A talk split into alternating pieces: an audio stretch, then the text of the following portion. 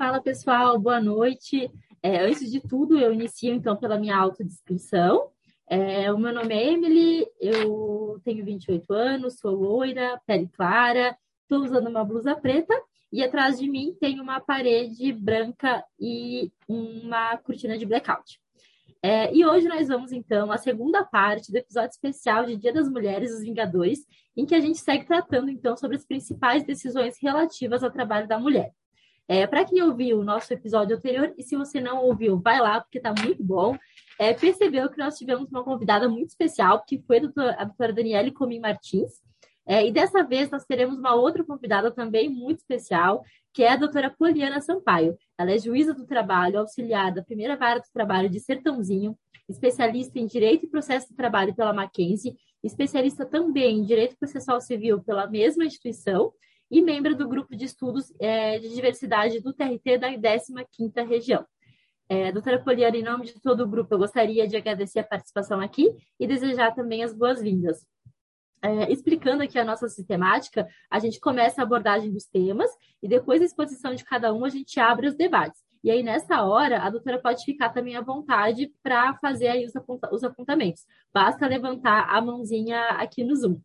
Então, sem mais delongas, eu vou passar a palavra para a primeira pessoa que vai expor hoje, que é a Ana Paula. Boa noite, pessoal. Boa noite a todos. Boa noite aos colegas e à doutora Poliana. Obrigada né, por contribuir conosco na noite de hoje. É, eu vou começar com a minha audiodescrição. É, eu sou uma mulher de 36 anos, é, pele clara, cabelos longos, loiro escuro. É, Estou utilizando um casaco de bolinhas pretas, branco de bolinhas pretas. À minha direita, um guarda-roupa com portas de espelho. À minha esquerda, aparece um pedaço de uma porta branca e um pedaço de uma prateleira marrom.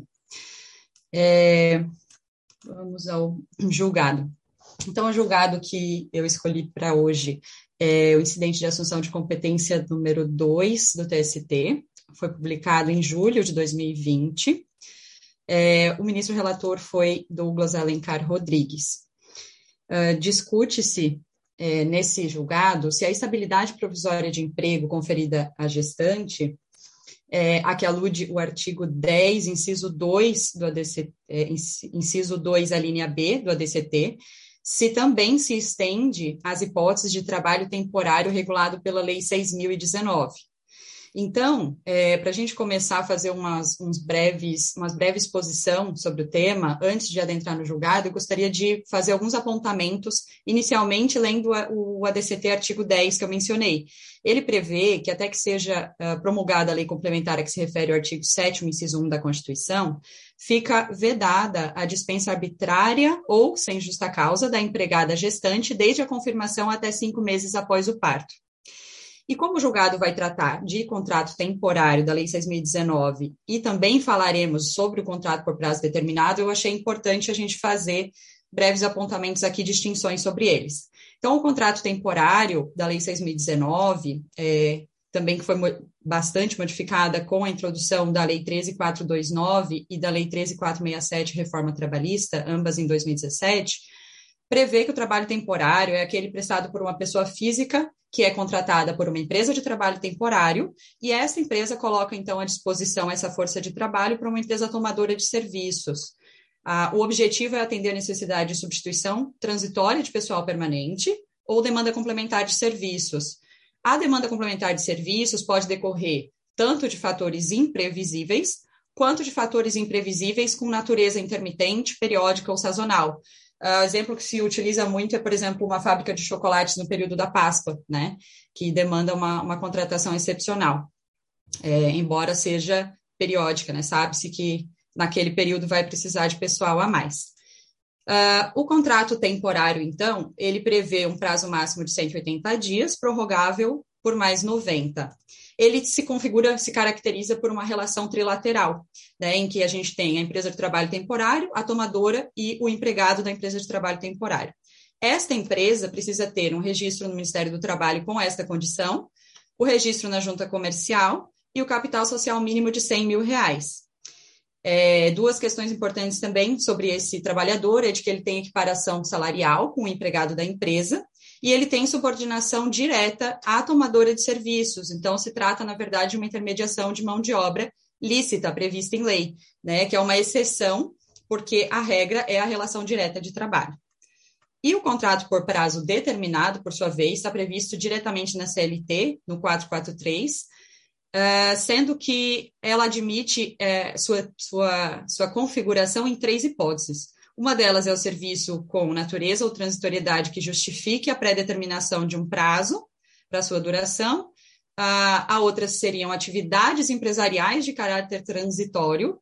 E a terceira seria a hipótese de contrato de experiência. A prazo de validade máximo é de dois anos, permitida uma prorrogação dentro desse prazo, e se diferencia do contrato temporário também por se tratar de uma relação bilateral, né? É uma relação direta é, empresa-empregado, uma contratação direta, embora é, determinado, por prazo determinado, sob essas três condições. O incidente, então, de, ah, de assunção de competência foi é, inicialmente provocado pelo ministro Agra Belmonte, quando é, houve admissão de recurso de embargos num processo em que a primeira turma se posicionou no sentido de negar o, o reconhecimento da garantia de emprego para a empregada temporária. Ele entendeu, então, que essa não extensão para as trabalhadoras temporárias é, da Lei 6.019, não extensão dessa benesse da estabilidade provisória, uh, fugiria à regra tradicional, segundo ele, de julgamento das demais turmas do tribunal. Né? Então, seria uma questão de relevante repercussão social a ensejar a instauração do incidente de assunção de competência por conta disso, em que haveria talvez, segundo ele, a realização de distinguishing entre a situação vivenciada pelas trabalhadoras temporárias e aquelas descritas na súmula 244, inciso 3 do TST. O que, que prevê a súmula? É, a empregada gestante tem direito à estabilidade provisória, prevista no artigo 10, inciso 2, a linha B do ADCT, mesmo na hipótese de admissão é, mediante contrato por tempo determinado, diz a súmula.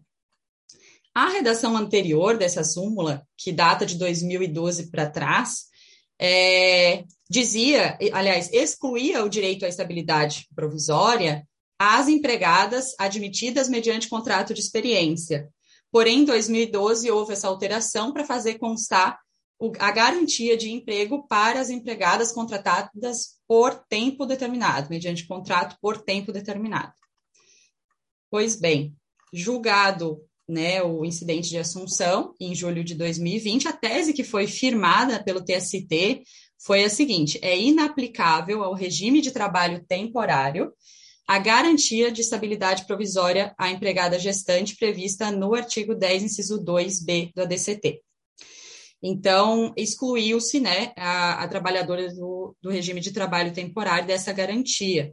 Alguns dos argumentos é, mencionados no, no julgado, eu vou, eu elenquei eles aqui em alguns tópicos para a gente explorar. É, o primeiro deles é de que no contrato de experiência, por exemplo, que é por prazo determinado, existe uma expectativa de continuidade da relação de trabalho né, que no contrato de trabalho temporário, que tem por finalidade atendimento de situações excepcionais, teria incompatibilidade é, desse contrato com as garantias decorrentes do vínculo por prazo indeterminado, exatamente porque uh, não se tem essa expectativa de continuidade, né? O, o, contrato ele termina naquele prazo que estava previsto uh, legalmente, muitas vezes, ou por, pela ocorrência de, da, da situação de excepcionalidade ter finalizado ainda, a existência de dispensa arbitrária ou sem justa causa, que se refere lá ao artigo 10 da DCT, pressupõe uma iniciativa por parte do empregador. E é, o mero decurso de prazo máximo previsto na lei do contrato temporário não caracteriza essa iniciativa por parte do empregador. Uh, nesses casos, a extinção da contratualidade, por não depender, então, da iniciativa do, do empregador, né, seria uma situação distinta daquela uh, dos demais contratos, né? Os termos finais estão previstos em lei, no caso do trabalho temporário, por isso, então, uh, não haveria necessidade de garantia da estabilidade provisória. O contrato temporário também não se confunde com o contrato por prazo determinado, segundo o julgado, porque no prazo determinado existe a possibilidade de rescisão antecipada do ajuste prevista na CLT com pagamento de indenização pelo empregador, no artigo 479 e 480, ou pelo empregado, né? Quando ele é, ele é rescindido antecipadamente. Já no caso do temporário, como ele é regido por um estatuto próprio, que seria a Lei 6.019, é, seria uma situação diferenciada. Ela estabelece, sim, uma indenização, mas é diversa e específica prevista nessa lei para dispensa sem justa causa ou para término normal do contrato. Uma outra diferenciação uh, que o julgado esclarece é que o trabalhador temporário somente pode ser colocado à disposição do mesmo tomador após 90 dias do encerramento do contrato anterior. Isso, então, demonstraria uma incompatibilidade desse sistema de trabalho temporário com qualquer hipótese de prorrogação do contrato para além do prazo fixado em lei. Uh, a CLT diz que, se for ultrapassado o tempo do contrato por prazo determinado, ele imediatamente se transforma em indeterminado. Contrato de experiência, mesma situação. Sendo que não é possível dar o mesmo tratamento para o temporário, porque a lei diz claramente os limites temporais, 180 dias prorrogáveis por mais 90. E a impossibilidade de prorrogar indefinidamente esse contrato temporário é uma medida legal que objetiva a própria proteção do trabalhador, porque impede que o emprega, empregador utilize de forma abusiva esse regime em detrimento do, do contrato por prazo indeterminado. Ainda eles colocam que a Lei 6.019 é, não previu legalmente a estabilidade da gestante, dentre os direitos assegurados aos trabalhadores temporários. E, de igual modo, a Constituição Federal também não equiparou os direitos dos temporários aos dos empregados, embora ela tenha equiparado o trabalhador avulso, né, os empregados, e elencou expressamente as garantias de maternidade como direito dos trabalhadores domésticos. Uh, e, por fim, o argumento utilizado ainda é de que a legislação previdenciária assegura uma proteção para essa gestante. Né? Não, o fato de, de não existir estabilidade não significa ausência de proteção, então, porque pela legislação previdenciária, o, o, temporário é um segurado obrigatório. É, e também prevê no decreto 3048, né, o regulamento da Previdência, que é devido salário e maternidade para as empregadas, incluindo a temporária, independentemente de período de carência. Bom, do julgado do IAC, né, eu chamo de IAC, IAC, seria isso. Mas eu não poderia deixar de falar aqui do tema 497 de repercussão geral do STF, com julgamento em outubro de 2018. Lá se discutiu, principalmente o julgado tratou especificamente do desconhecimento da gravidez, da gravidez pelo empregador, se exclui ou não o direito de receber a indenização relativa ao período da estabilidade da gestante. Ou seja, eles discutiram basicamente qual era o conceito de confirmação da gravidez, quando que se caracteriza essa confirmação para então assegurar o direito da estabilidade provisória, né? Então a temática tratada foi basicamente essa, tá? É, aí, tá, o que que isso tem a ver com a situação que eu tinha narrado antes? O que que são interpretações que surgiram no TST que, que eu vou mencionar aqui que vão fazer o elo de ligação. Então, a tese firmada pelo TST foi a seguinte: a incidência da estabilidade prevista no artigo 10.2 do ADCT somente exige anterioridade da gravidez à dispensa sem justa causa. Então, é, os julgados que eu localizei, que talvez a gente possa dizer que eles são uma posição excepcional, eu acredito ainda, embora não seja único, né? Quando eu fui pesquisar para fazer essa apresentação, Uh, eu encontrei três julgados já, porém todos da quarta turma. Se alguém tiver notícia de algum outro julgado nesse sentido, por favor, nos avise. Uh, mas, é, qual foi o elo de ligação, então? As, a quarta turma passou a entender que com esse julgado do STF, que inclusive é anterior ao IAC do, do TST, é, existem dois requisitos cumulativos para a incidência da estabilidade, quais sejam, um, gravidez anterior à dispensa, que é um fator biológico, é, e a princípio já vinha o TST caminhando nesse sentido antes mesmo do, do TST definir. E dois, dispensa sem justa causa. Então, é, passou-se a entender que é necessário um ato de vontade do empregador para rescindir o contrato, é, excluindo outras formas, então, de terminação do contrato, como pedido de demissão, dispensa por justa causa e terminação do contrato por prazo determinado. Então, aqui, segundo a, a, quarta turma, haveria uma superação do item 3 da súmula 244 do TST, pelo advento dessa tese 497 de repercussão geral do STF. E aí teria um overruling do entendimento do TST. Então, seria, seriam os, os, dos três julgados que eu encontrei da quarta turma, um deles trabalha uh, a questão, a questão fática ali, é contrato temporário, mas ele faz toda uma fundamentação envolvendo os contratos por prazo determinado. O segundo julgado trata especificamente de uma auxiliar administrativa contratada por prazo determinado. E o terceiro trata de contrato de aprendizagem. Em todos eles houve esse mesmo entendimento de que, então, a terminação do contrato é, por prazo determinado, né, faria a exclusão do direito à licença, à, à estabilidade da gestante, desculpa. E era isso, pessoal. Por enquanto é um tema nada polêmico, bem tranquilo. Sei que não haverão perguntas.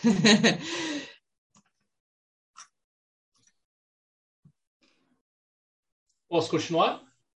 Saulo, posso fazer uma interrupção super rápida, porque eu claro. perdi o último argumento, no sentido uh, esse no, de, do caso de ser assim a inexistência de uma da possibilidade de romper o contrato sem justa causa afastaria o, o inciso 3 da súmula 244 na Pode verdade, o fato, repito, claro, o fato de é, o contrato por prazo determinado encerrar sem um ato de vontade do empregador.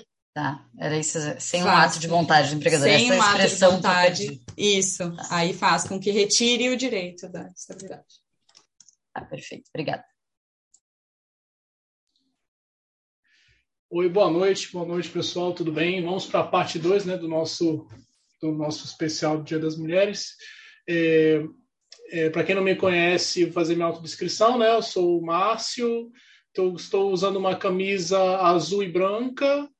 É, atrás de mim tem uma cama, tem duas paredes, é, e eu estou usando óculos e tenho 29 anos, pele branca. É, esse julgado do IAC, que a Ana Paula expôs muito bem, é, ele é paradigmático porque, apesar de que o TST, pelo que eu me lembro, posso estar errado, tá? Mas, pelo que eu me lembro, o TST ele já tinha esse entendimento, pelo menos em algumas turmas. Eu já tinha visto o TST julgando esse tema é, especificamente é, antes né, do IAC, antes de ele consolidar o entendimento do precedente obrigatório, justamente dizendo que a gestante de trabalho temporário não tinha direito a essa estabilidade. Agora, é, são duas coisas. Uma, é, o TST geralmente, se, você, se, vocês observarem nas notícias que têm sido publicadas de gestante, geralmente a gestante ganha. Não que esteja errado, está certo. É, Para mim, os fundamentos são corretos, mas geralmente a gestante ganha. Então, eu fico na dúvida. Será que realmente justifica você não dar a, a estabilidade para a pessoa só porque ela está em trabalho temporário? Tipo, a diferença de regime jurídico da gestante nesse ponto, ela justificaria a ausência de tutela da criança? Eu sempre fico, porque geralmente o TST ele, ele justifica que a, a gestante tem estabilidade, ou então tem garantia de emprego para quem entende dessa forma, garantia de emprego temporária, é justamente para. Desculpe. Para é, justificar, no caso, a proteção integral da criança, a proteção à maternidade, então, assim, é, são vários fundamentos que também se aplicariam para a gestante em trabalho temporário. Agora, é claro, também existe, não estou dizendo que a tese fixada não é, é factível, visto que, é, no caso, os contratos por prazo determinado, é, desculpa, os contratos temporários, eles geralmente são muito curtos. Então, você chega e você, na verdade, teria um efeito, é, no caso, uma, um efeito rebote contrário à contratação de mulheres para contratos de trabalho temporário. Inclusive, o, meu julgado, que eu vou comentar posteriormente, um dos fundamentos que não foi vencedor no, no, Supremo foi justamente sobre isso, de que a, proteger, abre aspas, demais, fecha aspas, a gestante, seria, teria um, um impacto desproporcional em relação à tutela da própria mulher.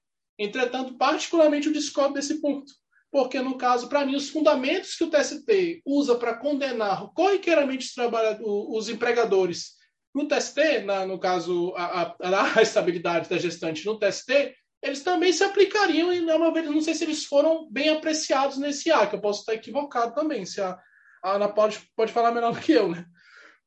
E a outra questão também é que a, a, a justa, no caso, a dispensa sem justa causa, né, é, como fundamento, vamos lá, né? Então, nesse ponto, eu justifico uma tutela para a gestante se o empregador resile o contrato de trabalho, mas então, muito bem, se eu não quiser ter, abre aspas, dor de cabeça, fecha aspas, com a, a garantia de emprego, é só não dispensar. É só esperar o contrato terminar, que pronto, tá tudo certo, pode ir embora, tchau, me livro dessa pessoa, que, é, sabe, não tô nem aí pro, pro bebê que vai nascer, pra tutela do nascituro, nada disso. Então, se eu não dispensar, é a chave mágica. Tá sem estabilidade, tá tudo certo. Então, assim, eu tenho realmente minhas ressalvas também, claro, com todo respeito ao entendimento do, é, do, da quarta turma, que, é, enfim, tem, eu já li esse julgado, esse julgado e também tem fundamentos interessantes, mas, a meu ver, particularmente, eu não entendo correto. Mas eu queria saber a opinião dos colegas nesse ponto, né? Antes da Júlia falar, posso fazer um comentário sobre o que o Márcio falou? Uh, tem uma manifestação nesse sentido, Márcio, do ministro Breno, Breno Medeiros, que eu acho que é interessante para isso que tu colocou. Ele disse que a finalidade do Instituto da Estabilidade Provisória, ela não se destina para proteção temporária do vínculo, e sim para auxiliar na continuidade do vínculo e superação do fato que gerou o direito à estabilidade, deixando no passado com o decorrer do tempo. Então, eu imagino que ah, o pensamento ah, do julgado foi o seguinte: para que nós vamos manter o vínculo aberto, é, o vínculo ativo, se essa gestante consegue obter o mesmo benefício previdenciário com sem o vínculo, para que depois, quando ela retornar, a natureza do contrato faz com que haja extinção, não, ele não vai continuar.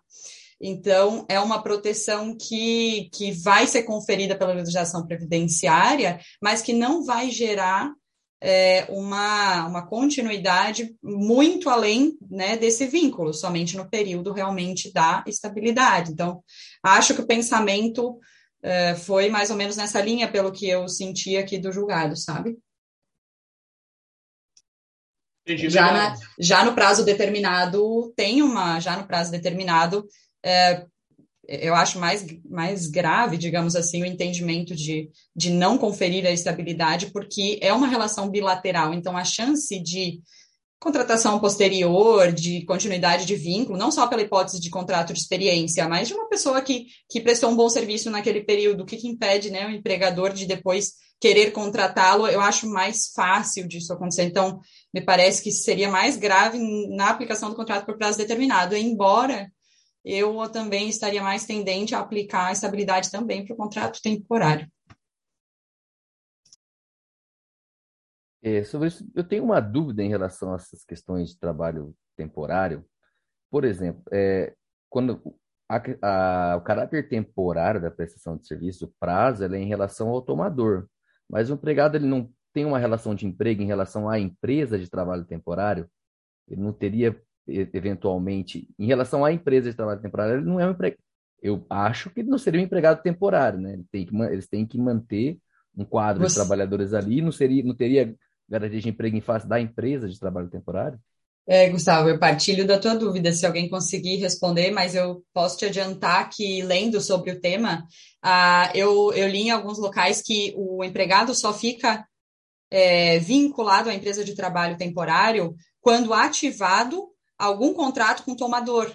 Então, quando não ah, está tá. ativado tá. um contrato com o tomador, eu, eu não sei se esse vínculo é rompido, porque aí eu fiquei pensando, será uhum. que fica intermitente, como se fosse contrato intermitente? Eu não sei bem como isso funciona, mas ele só fica, digamos, ativo, eu li alguma coisa nesse sentido, se existe um tomador. Se não existe um tomador, não existe um vínculo, Uma mas não sei se ele se encerra. Em relação é, a ele. É, eu também eu li alguma coisa assim. Eu não sei como é que é o, o operacionalização disso aí, mas eu fiquei nessa dúvida, porque em tese, né, ele, ele não é ele é, ele, se, ele é inserido no processo produtivo da, da não é nem da tomadora da empresa que pega, é a tomadora que fala pela lei, mas é um pouco diferente, a gente acaba sempre querendo fazer um paralelo com terceirização, né? Mas é, é diferente, ele é, ele, ele é inserido, de, ele passa a ter subordinação em relação à empresa tomadora, né? Porque a questão do trabalho temporário, essa é a diferença em relação ao terceirizado, ele tem subordinação, ele é um empregado da, da empresa tomadora nesse período, é uma exceção legal à intermediação de mão de obra, né? Não é uma intermediação de serviços, como é no, na terceirização. Mas eu, eu sempre eu fiquei nessa dúvida. Mas ele não deixa de ser empregado da empresa de, de trabalho temporário, né?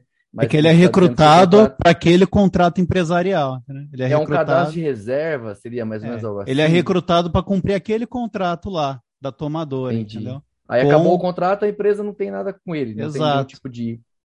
Tá. Exato. Entendi. Então, na verdade, o contrato se extingue, né? É, ele não fica lá como prazo indeterminado enquanto Entendi. a empresa dele não tem o um contrato para cumprir, entendeu?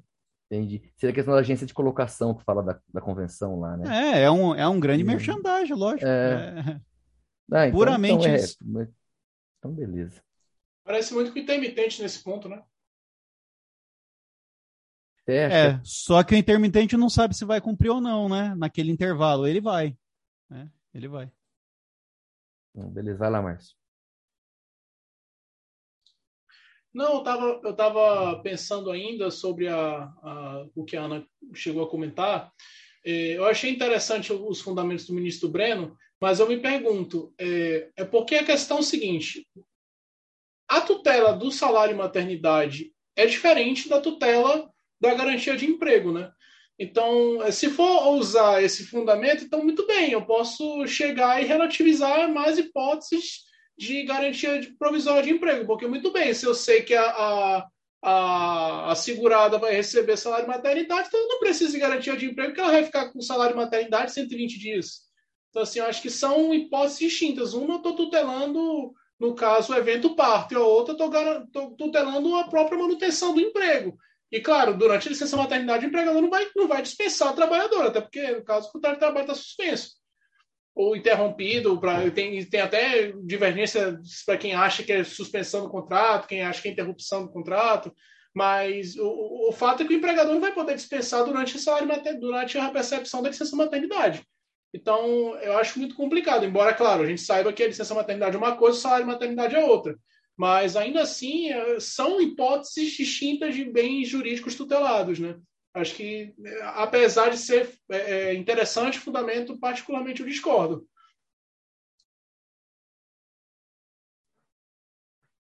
Perfeito, Márcio. Eu penso como tu também, esse argumento aí da que ela vai ter uma tutela pela previdência frágil, porque ele poderia ser aplicado nos demais casos, mas foi aplicado para esse. Então, parece que eles escolheram é, para qual caso eles querem aplicar para justificar esse posicionamento, mas por si só ele não explica muita coisa, né? É, pessoal, se ninguém tiver mais nenhum comentário a fazer sobre esse julgado da Ana Paula, que encerrou, né, Ana? Tem mais algum? Não, só esse, né? Então a gente passa para a próxima exposição da noite, que é a Júlia. É, boa noite, pessoal. Primeiro quero pedir desculpa porque eu intervi antes uh, num comentário e acabei não fazendo minha audiodescrição. Eu sou uma mulher com aproximadamente 30 anos, para não dizer quase 30, e uh, com a pele branca, cabelos escuros, um óculos preto, uh, sentada numa cadeira cinza. Ao fundo tem uma parede branca com cubos de livros marrons. Acho que isso é suficiente. Bom, vamos lá. Uh, eu escolhi para analisar e comentar e discutir com vocês o tema 72 de repercussão geral, o RE 576-967 do STF, que discute a constitucionalidade ou não da contribuição previdenciária a cargo do empregador sobre o salário maternidade. É, eu, como a temática era muito relacionada à ADI 1946, deixa eu só confirmar se é esse mesmo número da ADI. É, a ADI 1946, julgada antigamente, ainda já faz um tempo, pelo, pelo STF, em relação à incidência do. a submissão do, do salário maternidade ao teto do regime do, dos regimes da dos benefícios previdenciários. Eu analiso, vou analisar uma parte em conjunto porque os fundamentos são relativamente parecidos. Relativamente não, na parte da constitucionalidade material é, é um, praticamente idênticos os fundamentos. Bom, uh, a discussão ela surge acerca da constitucionalidade ou não dessa contribuição previdenciária a cargo do empregador, basicamente a partir da previsão do artigo 28, parágrafo 2 da Lei 8.212 de 91, que prevê que entende-se por salário de contribuição, parágrafo 2 o salário maternidade, que é, no caso, uh, não, apesar de não estar relacionado nas verbas dos incisos ali do artigo 28, está no parágrafo 2 E uh, o voto do relator, que foi o voto vencedor, é do ministro Barroso, brilhante voto, é uma aula, basicamente. Ele é dividido em três partes. Uma primeira que aborda o histórico do salário maternidade e a transição da natureza trabalhista para previdenciária da verba.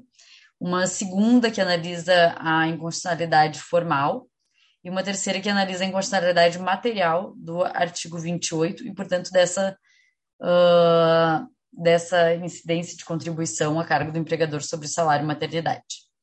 Bom, sobre o histórico, eu acho que não sei se vale a pena a gente retomar aqui, porque como ele é bem longo, mas eu vou tentar ser sucinta, assim, em um breve relato. A Constituição de 34 ainda, ela determinava que a legislação trabalhista deveria observar e garantir uma assistência médica e sanitária gestante. A Carta de 37 manteve a mesma previsão e, em atendimento a essas determinações constitucionais, a CLT no artigo 393, à época da sua promulgação, ela passou a atribuir ao empregador a obrigação de arcar com os salários integrais da empregada durante o período de licença maternidade. Evidentemente, no entanto, essa situação ela, consist, ela consistia, consistia né, em um desestímulo à contratação de mulheres.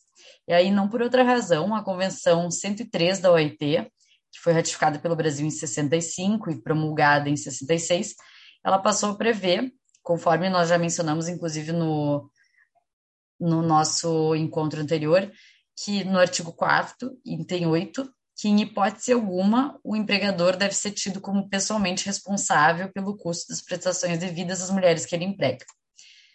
Assim, depois da ratificação da convenção e em atenção a esse compromisso internacional, o legislador brasileiro editou umas legislações posteriores, a Lei 6.136 de 74, e passou a incluir o salário maternidade como uma prestação a ser assegurada pela Previdência Social, o que foi reconhecido, mantido pela Constituição, que inclusive passou a considerar o salário maternidade como um, um direito social.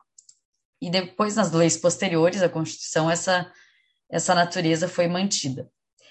Assim, com base nesse histórico e que a um, um, só tempo, né, retirou a natureza trabalhista e passou para uma natureza previdenciária e retirou o encargo do empregador e atribuiu à previdência, uh, passou -se a se analisar a inconstitucionalidade do, da contribuição sobre o salário maternidade. Aí, sobre o prisma da inconstitucionalidade formal, foi decidido que sim, né, há uma violação à Constituição, por quê? O artigo 195 da Constituição, ele dispõe que a Seguridade Social será financiada por fontes incidentes sobre a folha de salários e demais rendimentos do trabalho pagos ou creditados a qualquer título à pessoa física que preste serviços ao empregador, mesmo sem vínculo empregatício. Além disso, de acordo com o artigo 195, parágrafo 4 a lei pode instituir outras fontes de custeio, obedecido o artigo 154, inciso 1 da Constituição, que exige a edição de lei complementar. Assim, a incidência de contribuição sobre salário e maternidade acaba sendo inconstitucional porque, primeiro, ela tem uma natureza, ela é um benefício previdenciário, ou seja, ela não tem uma natureza remuneratória ou de contraprestação, conforme exige o artigo 195, inciso 1, uh, a linha A, né? E também a Lei 8.212, que previu essa incidência da, do salário maternidade no salário contribuição, é uma lei ordinária, ou seja, por nenhuma das duas hipóteses, seja pelo inciso primeiro, seja pelo parágrafo quarto, pode incidir a contribuição sobre o salário maternidade. Então, sob esse aspecto, haveria uma inconstitucionalidade formal. Em relação ao aspecto material, igualmente, também tem um, é, é, há uma inconstitucionalidade, e nesse sentido os argumentos foram uh, muito semelhantes, só que dá para ver uma qualificação nos argumentos em relação à ADI 1946, que retirou o salário e maternidade da, da incidência do teto dos benefícios previdenciários.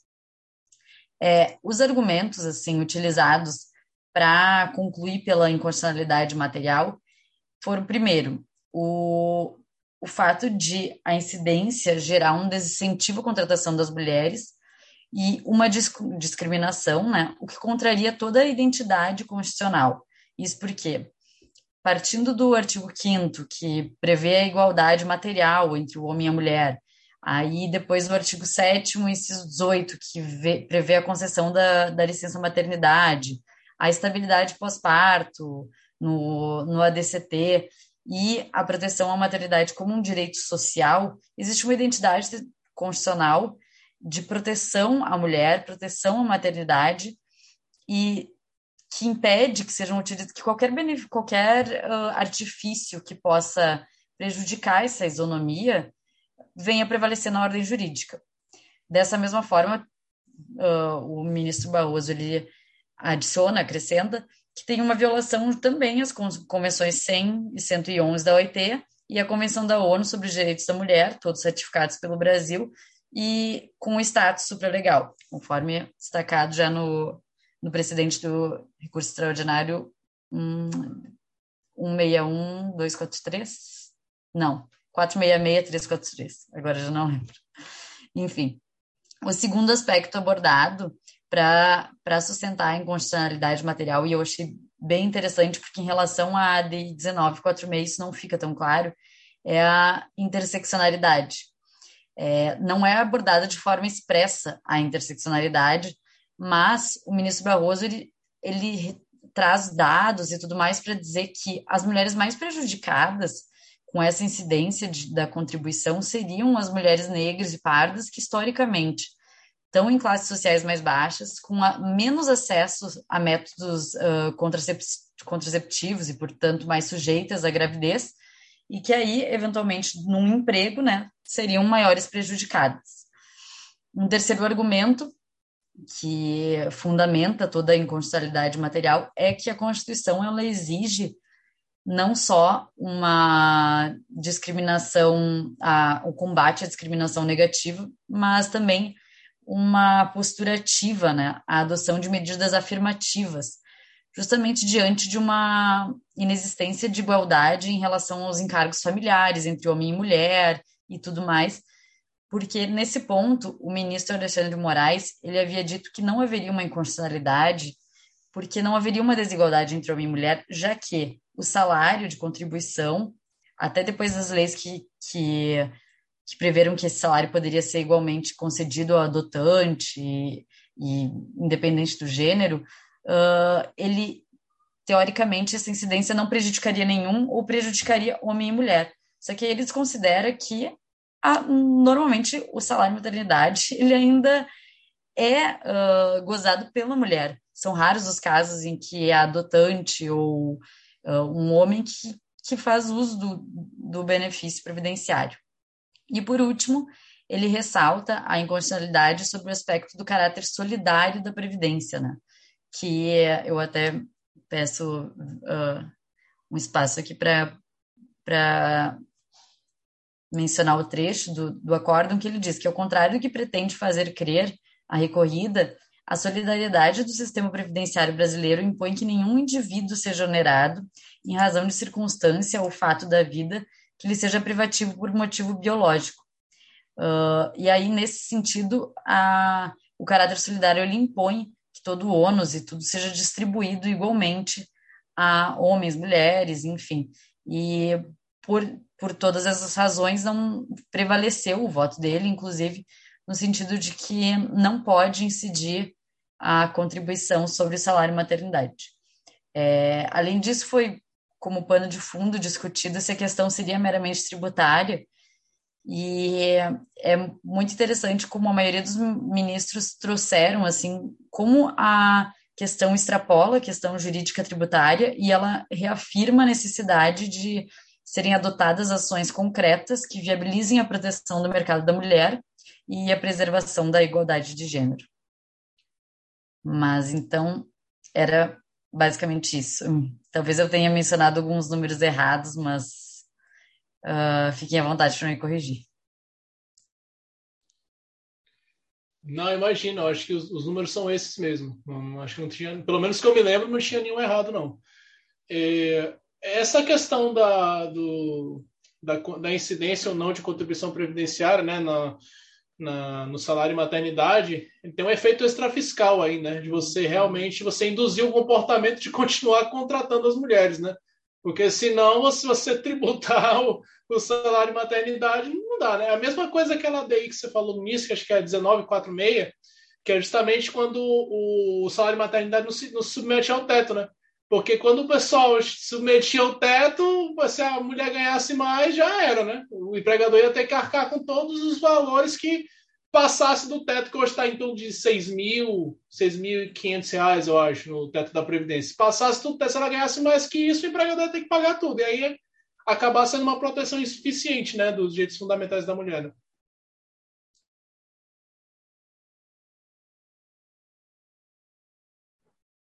Doutora Poliana, passa a palavra, pode ficar à vontade. Ah, tá legal. Eu não, não sabia se era minha vez. Bom, vou primeiro fazer minha autodescrição. Eu sou negra, uma mulher negra, cabelos pretos, estou com uma blusa regata com, com motivos de cobrinha, crocodilo, enfim, e, estou a, atrás de mim tem um tem uma cortina rolou e acima um, um ar-condicionado branco está bem acima da minha cabeça. Eu, cada momento dessa live, eu estou em um, um local da minha casa, então até peço desculpas pelo minha falta de jeito, até para me autodescrever, porque cada hora eu estou num lugar. Bom, é, essa questão ela me chamou bastante, bastante atenção, principalmente dos dados que foram apresentados, né, da, da, das justificativas apresentadas para declarar a inconstitucionalidade, principalmente aí abarcando a questão das mulheres, as mulheres pobres, as mulheres negras, né, que são a, a, que é a grande maioria aqui da população e que não tem acesso a métodos anti, é, anti contraceptivos, né?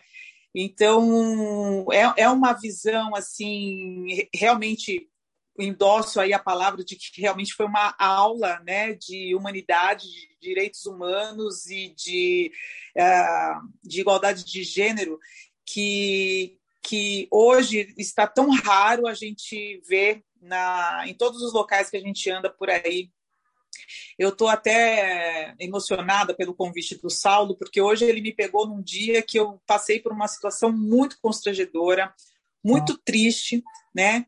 de que no sentido de que uma empresa privada não teria uma responsabilidade social sobre a população negra, sobre a população feminina, LGBTQI+, dentre outras.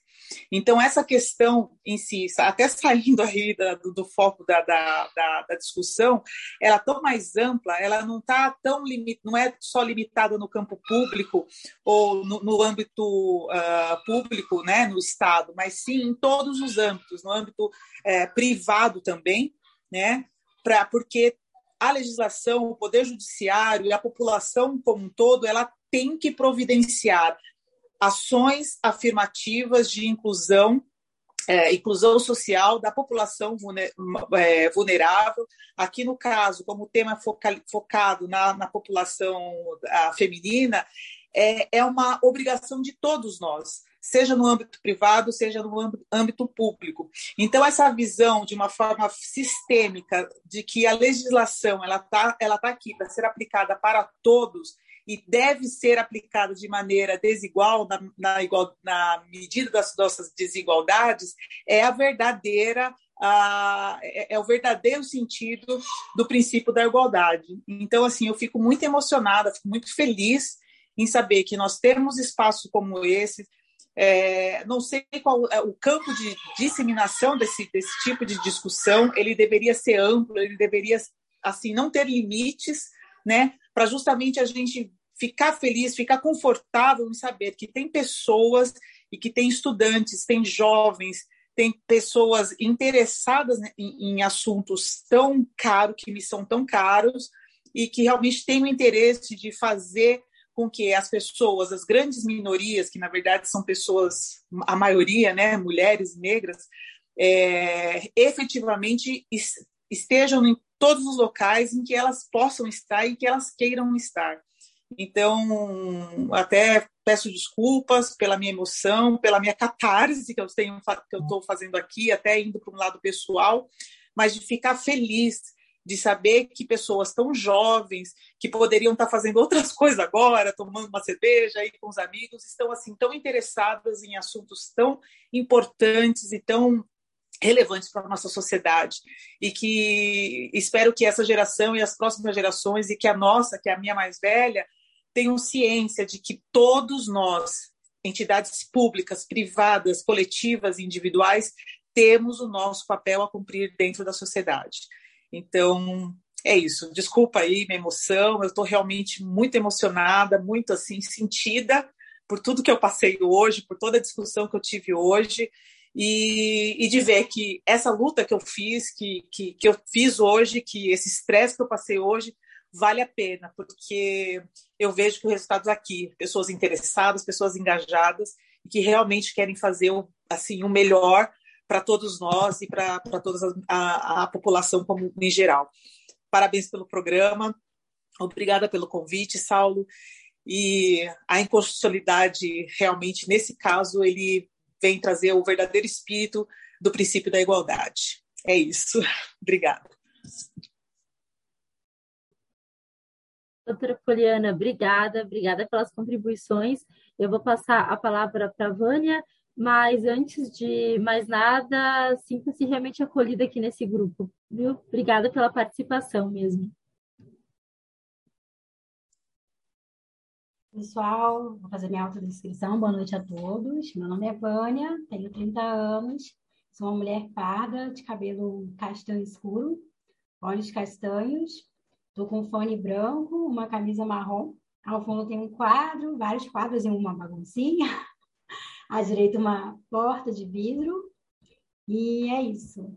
Bom, é só para complementar, enquanto a gente estava fazendo essa explanação, a, é, a Ana, a Júlia, né, desculpa, falando sobre esse julgado, eu estava dando uma olhada nele assim por cima, e aí eu até mandei aqui no chat algumas fundamentações, que enquanto a maternidade ela é considerada um fator obstativo para a mulher é, galgar posições na carreira também, é, em contrapartida a paternidade ela faz com que o homem ele tenha um, um bônus, né, em sua carreira, ele passa a ter salários majorados, inclusive no julgado fala uma percentagem aqui que eu não me recordo, mas tem um estudo aqui pelo Fórum Econômico Mundial, 2018, que diz que o Brasil ocupava a, a posição 95 de 149 países é, em relação à discriminação salarial entre homens e mulheres. E aí, para a gente ver o quanto que a maternidade acaba impactando na vida da mulher e como que a paternidade acaba sendo um bônus para o pro homem, né? E trazendo mais essa desigualdade, essa desequiparação salarial. Enfim, só esse adendo aí.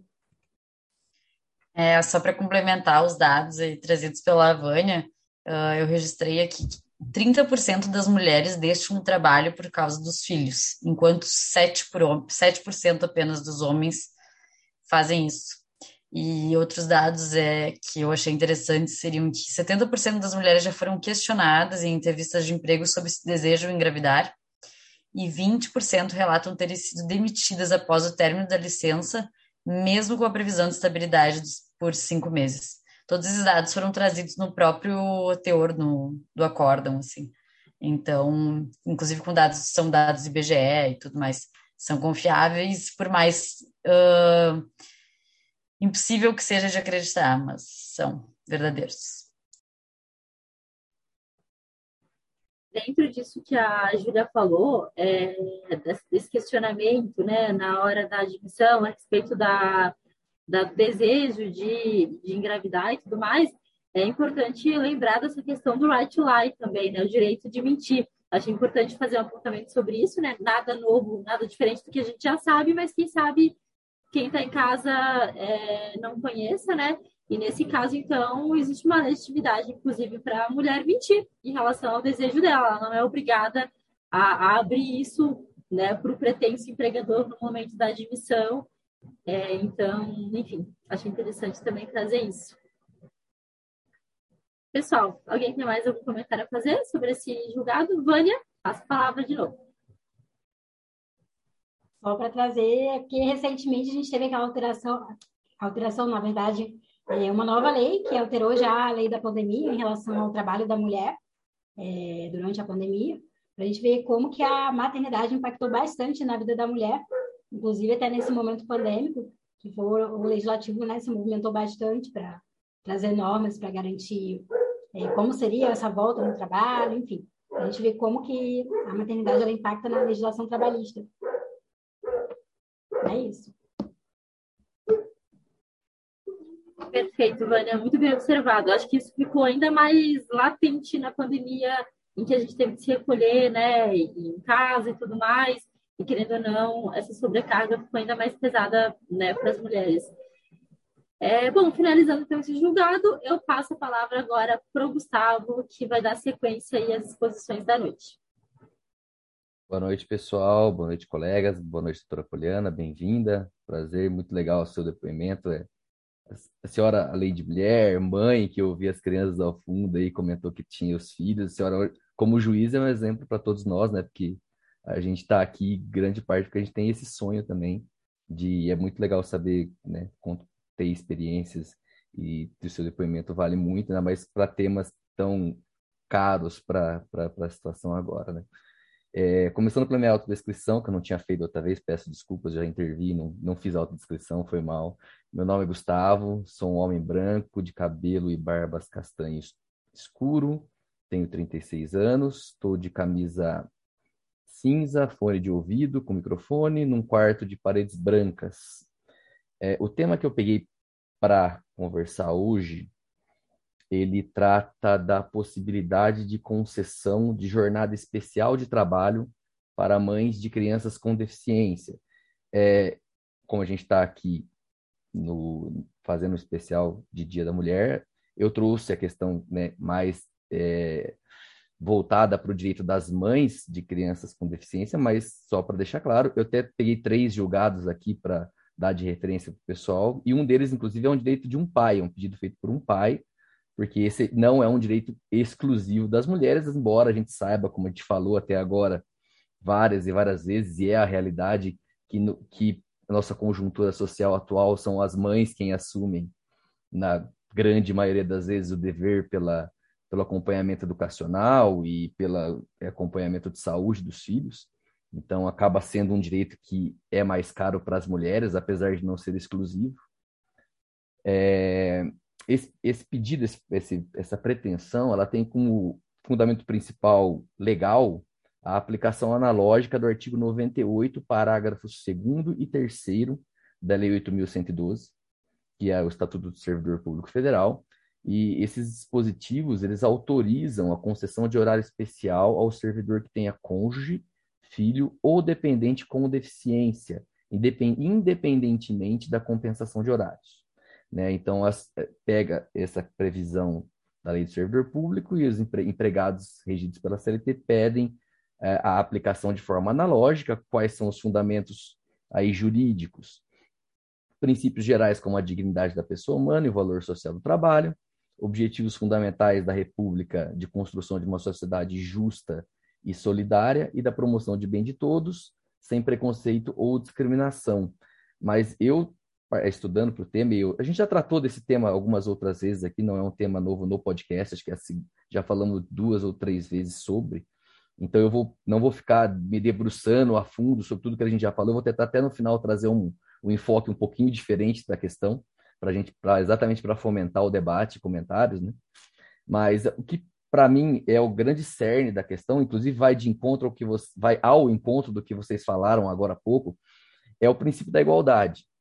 Porque a gente já acabou de falar que é, a, a, a, gente falou em vários lugares, né, que, que várias, várias decisões elas foram pautadas na ideia de que a mulher ela cumpre uma dupla jornada, ela tem, além das atribuições do trabalho, deveres familiares, ela que assume, na grande maioria das vezes, os deveres de cuidar com a casa, com os filhos, e isso demanda muito mais da mulher, então, por isso, a legislação ela vem é, também, por isso, criar benefícios, né, proteger a mulher também pensando nisso, é, e essa questão da igualdade, essas dificuldades, elas aumentam, elas são muito maiores para uma mãe que tem um filho com deficiência.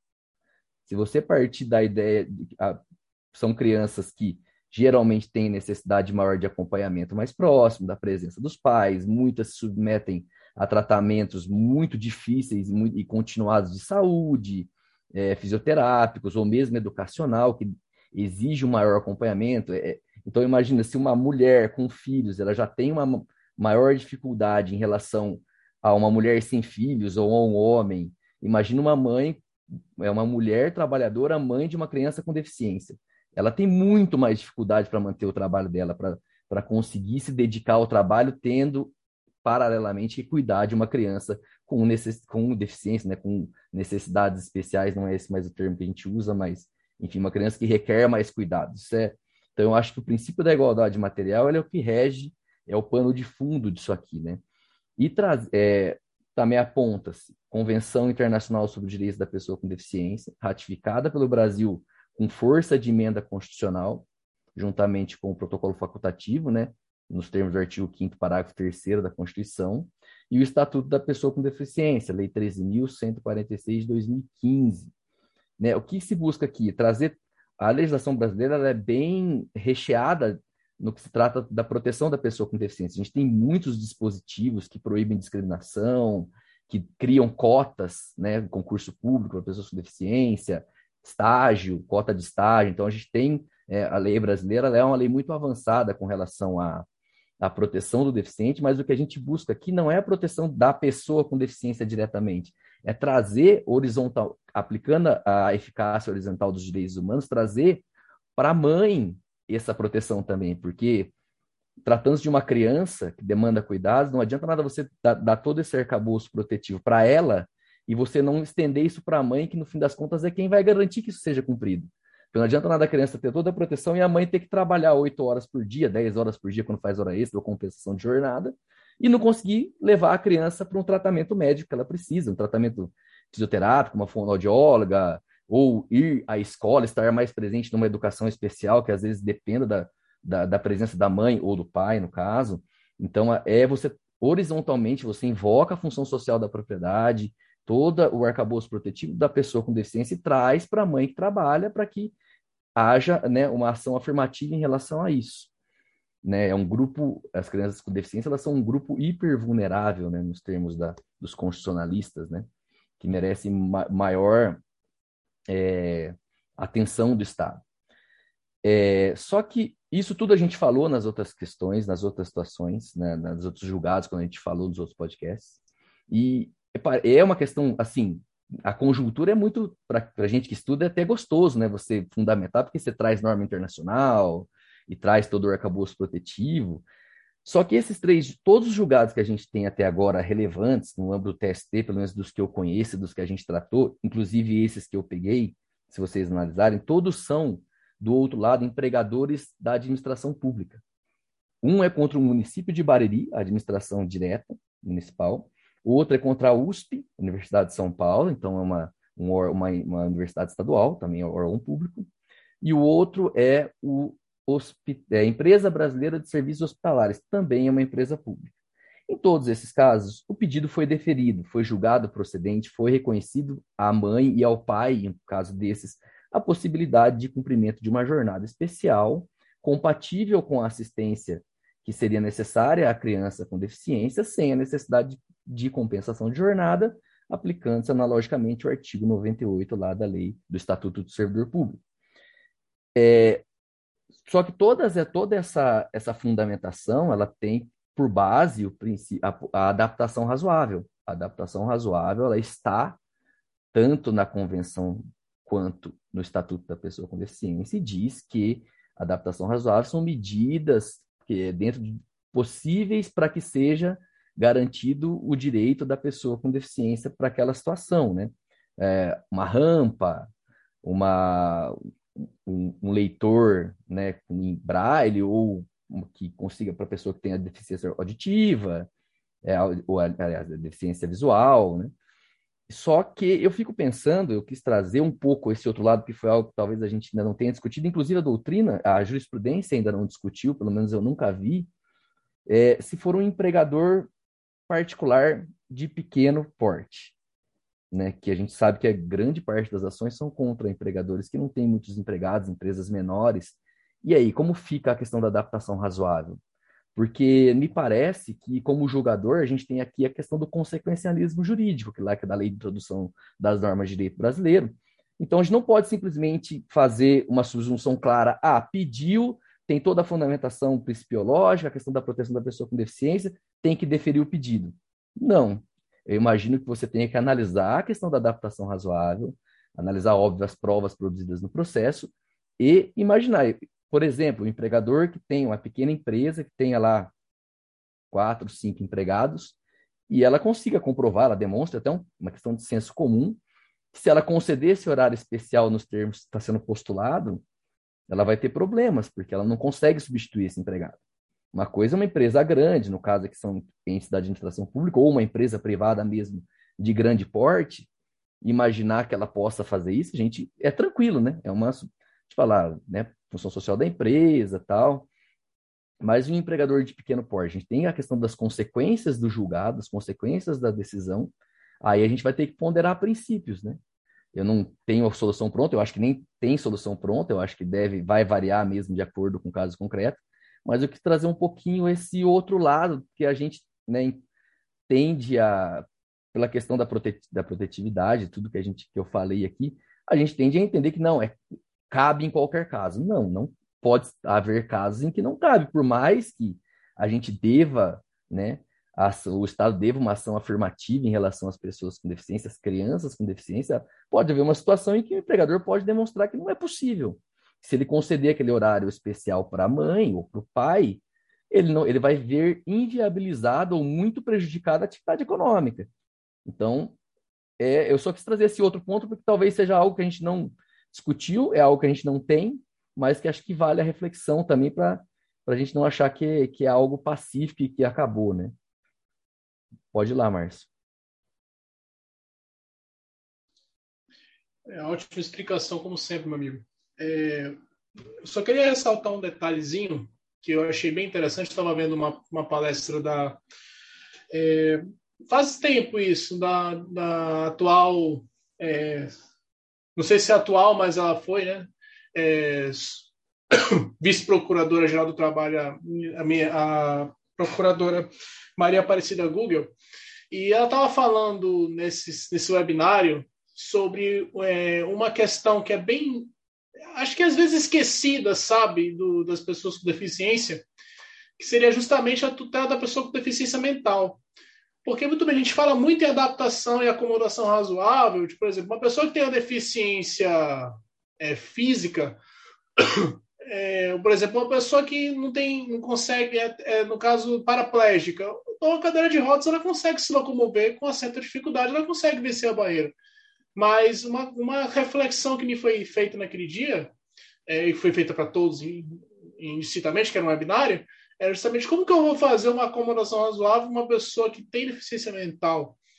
É, é realmente, a pessoa não, né? No caso, é, ela interage com uma barreira, né? Uma barreira social que tem a ver com uma, uma deficiência, uma, uma, uma incapacidade mental, né? Que impede que ela realize os atos da vida civil. Então, como que é, é como que ainda o próprio é, a própria questão médica, o próprio regime jurídico, ele é deficiente ainda para tratar de tutela de quem tem deficiência mental, né? É, é, bem complicado você, por exemplo, assegurar, porque é muito fácil você dizer, ah, ah vou chegar e vou é, estabelecer uma cota, mas muito bem, a pessoa com deficiência mental dificilmente vai conseguir, claro que eu não posso presumir isso, mas uma pessoa vai ter muita dificuldade de exercer as funções por ter deficiência mental. Então, eu não posso chegar e simplesmente cruzar os braços para isso. Tenho que realmente criar meios para possibilitar que essa pessoa também tenha a, a sua contribuição para com a sociedade, né? Então, eu achei realmente bastante interessante essa intervenção é, nesse webinar. Né? Eu queria realmente compartilhar com os colegas, né?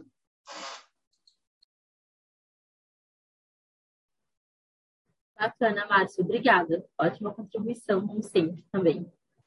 Alguém tem mais algum comentário a fazer? Se não, eu passo a palavra novamente para o Márcio, né? Que vai ser o próximo aí. Então, devolvo a palavra, Márcio. Pode ficar à vontade. Ah, Júlia? Sim, de última hora. Na verdade, é só, é só para que os nossos ouvintes também fiquem a par, às vezes, do que a gente comenta no chat, que hum, discutindo e debatendo ali, no caso do empregador uh, privado, no caso, e não da administração pública, como os precedentes que o Gustavo trouxe, o ideal seria realmente partir de parâmetros gerais, como a doutora Poliana falou, para a análise da adaptação razoável no caso concreto, ou seja, se a questão de uma jornada flexível ou algo assim geraria um ônus desproporcional ao empregador ou não, considerando as possibilidades econômicas, jurídicas, enfim, do empregador, se se trata de um empregador com um milhão de empregados ou um microempreendedor. E, claro, tudo isso à luz do caso concreto, com base num, numa, no princípio da razoabilidade, né? E acho que a partir, a partir daí realmente seria a melhor, a melhor solução para um caso desses. Bacana, Júlia. Obrigada. Márcio, agora está contigo então. Vamos. É, o julgado que eu quero comentar é a DI 5938, para o nosso ouvinte anotar, se quiser. É, ela é uma ADI que foi ajuizada pela Confederação Nacional dos Trabalhadores Metalúrgicos, né? É, ela trata justamente da inconstitucionalidade é, do trabalho da mulher em local insalubre, que foi estabelecido pelo, a, pelo artigo 394 a da CLT, né, nos incisos 2 e 3, que admitiam esse trabalho é, quando fosse. É, quando tivesse, por exemplo, a necessidade de apresentar atestado de saúde emitido por médico de confiança da mulher, que recomende o afastamento. É, esses artigos, esses incisos, eles foram declarados inconstitucionais é justamente porque se transformou, na verdade, o que deveria ser uma exceção em regra. É, na verdade, por exemplo, a gente sabe que o meio ambiente do trabalho ele é tutelado por, sobre princípios como precaução, é, que está é, no princípio 15 da Declaração de Rio Eco 92, e em outras normas que tutelam isso. Né? Nós temos também é, o objetivo 3, objetivo 8, por exemplo, da, da, da Agenda 2030, que também tratam disso, né, da desenvolvimento, é, desenvolvimento sustentável da ONU.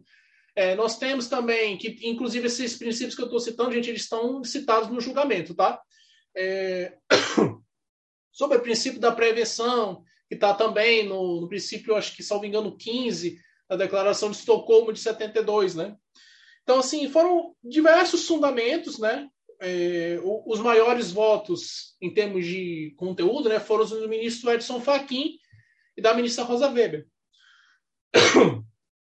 Os fundamentos principais que o ministro Edson Fachin é, ele chegou a citar no, no, julgamento foram proteção à maternidade, a proteção à gestante, né? no caso, ela trabalhando local insalubre em uma, em uma em uma gestação ela está suscetível né, a, a, doenças, eu não posso, acho que é uma coisa um tanto óbvia.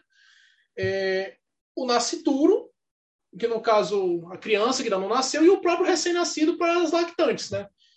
É, o parecer da PGR, no caso, foi no, mesmo sentido do que o Supremo julgou, que foi pela procedência da, da ação direta de constitucionalidade, e que transformaram justamente a exposição em regra. Foi exatamente nesse sentido o parecer. É, as informações prestadas é, pela Presidência da República, e no caso pela Advocacia Geral da União, é, foram no sentido de que o adicional de salubridade é garantido nessas hipóteses. Né? No caso, seria o argumento da monetização do risco. E no caso, se ela está submetida ao risco, então não se paga o adicional de salubridade e a situação estaria regularizada. Seria uma forma de desincentivar a, a submissão da gestante ao com pagamento da insalubridade. É, há também que seria uh, o todo é, seria incorreto que todo trabalho insalubre ele seria prejudicial necessariamente à gestante e que no caso a vedação do retrocesso social não pode imobilizar o direito, né? Seria uma forma de restringir a, a aplicação do, do princípio da progressividade, que a gente tem até em algumas normas de direitos humanos, como o Pacto São José da Costa Rica, artigo 26, artigo 2 do é artigo 26 da. É, aliás, desculpa, artigo 1 do Protocolo de São Salvador. Então, assim, tem várias normas né, que prevêem a progressividade social, e isso também é previsto no artigo 7, por exemplo, que são todos os direitos garantidos, e inclusive os que visam né, a melhoria de sua condição social. É, dentre os fundamentos que também foram utilizados pelo STF, a gente pode, a gente pode citar, dentro da proteção à maternidade, agora a gente vai aprofundar um pouco mais. Eles chegaram a falar da licença gestante, é, a segurança no emprego, né? a proteção ao trabalho da mulher, ao mercado de trabalho da mulher, né? E, no caso, a redução dos riscos inerentes ao trabalho. Ele chega justamente na argumentação do princípio da precaução, da prevenção, internalização de, de externalidade negativa e poluidor-pagador. É, a gente também pode falar da proteção é, integral e do resguardo do jeito nascituro, que seria justamente a tutela da criança que ainda não nasceu, né? E também da criança que acabou de nascer, recém-nascido, para lactante, né?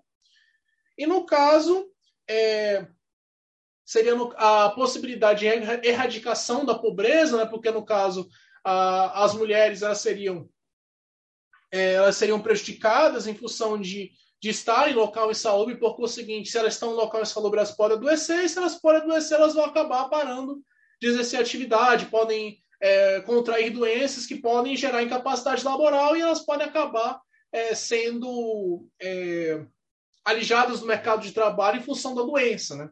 Então, o estudo não favorece o objetivo do artigo 3 inciso 3 da Constituição. É, outra argumentação foi na questão da ordem social, né? primado do trabalho, bem-estar e justiça social do artigo 193 da, da, Constituição. Esse artigo que geralmente é, eu acabo esquecendo quando vou falar da, da, argumentação social, então não esqueço daquela parte final da Constituição. Eu, particularmente, geralmente esqueço esse artigo. Eu já estou até me policiando, tentando fazer um mindset para não esquecer mais, porque geralmente eu esqueço. É...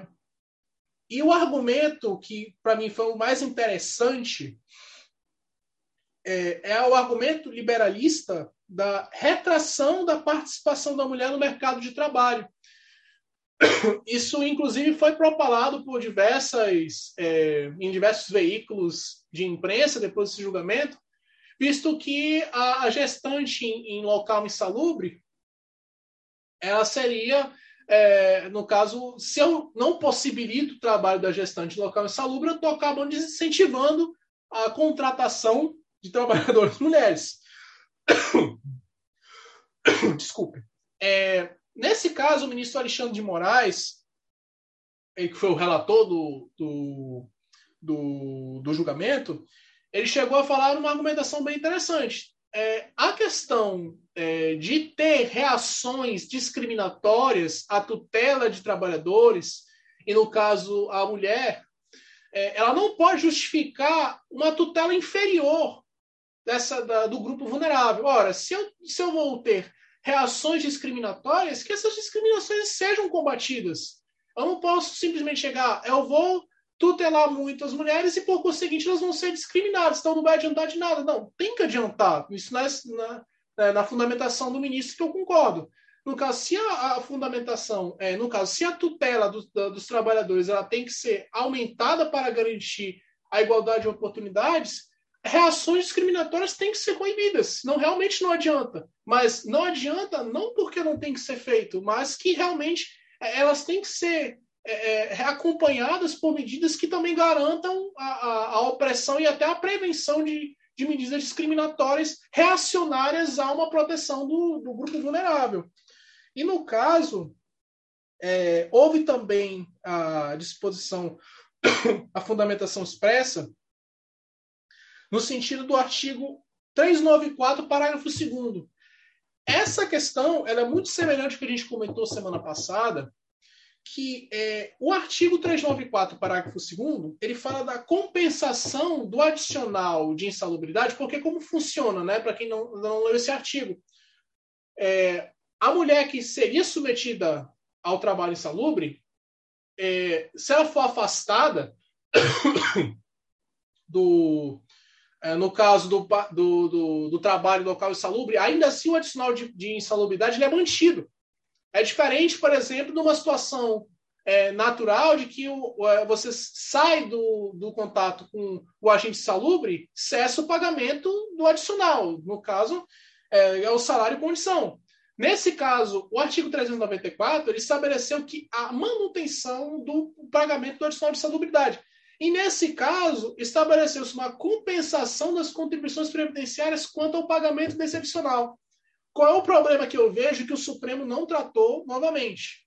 Como fica a precedência da fonte de custeio? Ninguém está falando disso. É a segunda vez que eu ressalto aqui. Quem ouviu o primeiro, o primeiro encontro, é, eu ressaltei a mesma coisa. E agora, de novo, estabeleceram uma questão, uma renúncia fiscal, né, que, no caso, reclama uma, uma precedência da fonte de custeio, porque a, a rigor você vai diminuir, né, você vai diminuir a, a a arrecadação e você não tem uma precedência, você não vai dizer de onde vai sair esse dinheiro.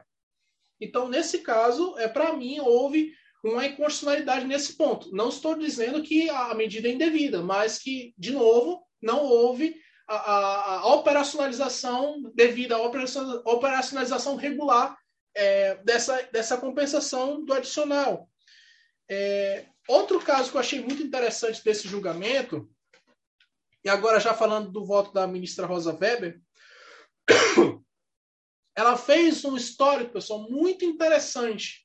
Agora o voto dela é longo. Se vocês estiverem com fôlego de ler, é, leiam, porque no caso ela fez um histórico muito interessante sobre a, a evolução mesmo do trabalho da mulher. Isso, inclusive, gerou é, elogios dos ministros que votaram após ela, o ministro Gilmar Mendes, a ministra Carmen Lúcia, todos elogiaram o voto da ministra Rosa Weber nesse ponto. É, alguns destaques dela, é, que eu não vou reproduzir aqui, porque senão vai ficar realmente muito longo e vocês não vão me ouvir até o fim. É, é tem o, o artigo 342 do decreto 16.300 de 1923. É, essa questão, é, para vocês se recordarem, para quem já leu o livro do Godinho nessa parte, é, eles fala, ele fala de quatro momentos distintos né, da, da evolução do direito do trabalho no Brasil a manifestação espaço, a consolidação, sistematização e a crise. Nesse caso, como fala da, do, de 1923, antes da CLT, então é o, é momento das, das manifestações espaços, né, que foram vários decretos distintos, várias normas distintas que tutelavam, é, sem a, a, a, consolidação, né, que foi feita em 43 para a CLT, eles falaram, primeiramente, desse artigo 342, o decreto 16.300, repito, é, do repouso de 30 dias antes ou depois do parto. É uma situação muito semelhante àquela que a mulher ela se afasta para fins de licença maternidade. Não sei se vocês se recordam que são 28 dias antes do parto, não é? É uma situação muito parecida, é muito semelhante. Tem também o artigo 348, que fala do dever de amamentar é, o 349, que fala do que o empregador tem que tomar providências para é, possibilitar né, que as mulheres cuidem dos filhos. Então, assim, são vários artigos que já naquela época já tutelavam o trabalho da mulher. Outro decreto que foi citado também é o 21417 de 1932, que fala justamente da isonomia salarial, que também foi citada como um dos parâmetros, um dos princípios maiores para justamente justificar a inconstitucionalidade da mulher. que justamente ela seria tratada de forma. É, acaba que a, o tratamento que a mulher é, estava submetida, inclusive em questão de extrema vulnerabilidade por estar grávida, seria inferior ao das outras mulheres, aos, aos homens que também estão na empresa. Então, assim, é, esse foi um dos fundamentos que o Supremo julgou, é, que o Supremo utilizou para fazer o julgamento. É, outra questão que foi interessante, é, que foi tratada também, agora pelo ministro Faquim, é, eu estou falando os nomes dos ministros, tá, pessoal? Porque como o acordo é muito grande, para quem quiser é, ouvir esse, é, é, esse podcast e acompanhar com o julgado, para ir sair voltando né, no, na fundamentação, porque o acordo é muito grande. Salvo engano, tem mais de 100 folhas. É, ele trata que, primeiramente, a Constituição de 34 foi a primeira a garantir expressamente direito às mulheres, Houve uma crítica expressa muito interessante que a Declaração Universal de Direitos Humanos de 1948 ela não trata especificamente das mulheres.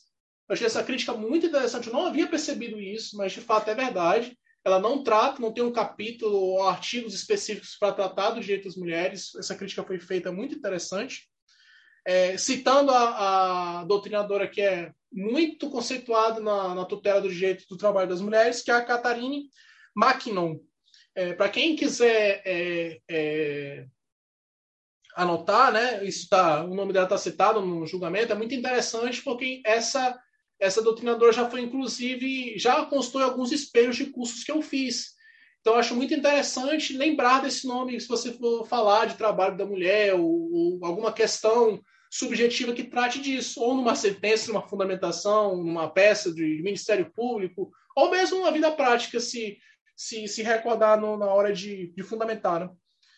E uh, o artigo 373A, que também foi citado no, no julgamento, é, ele trata justamente das correções das distorções é, do acesso da mulher ao mercado de trabalho.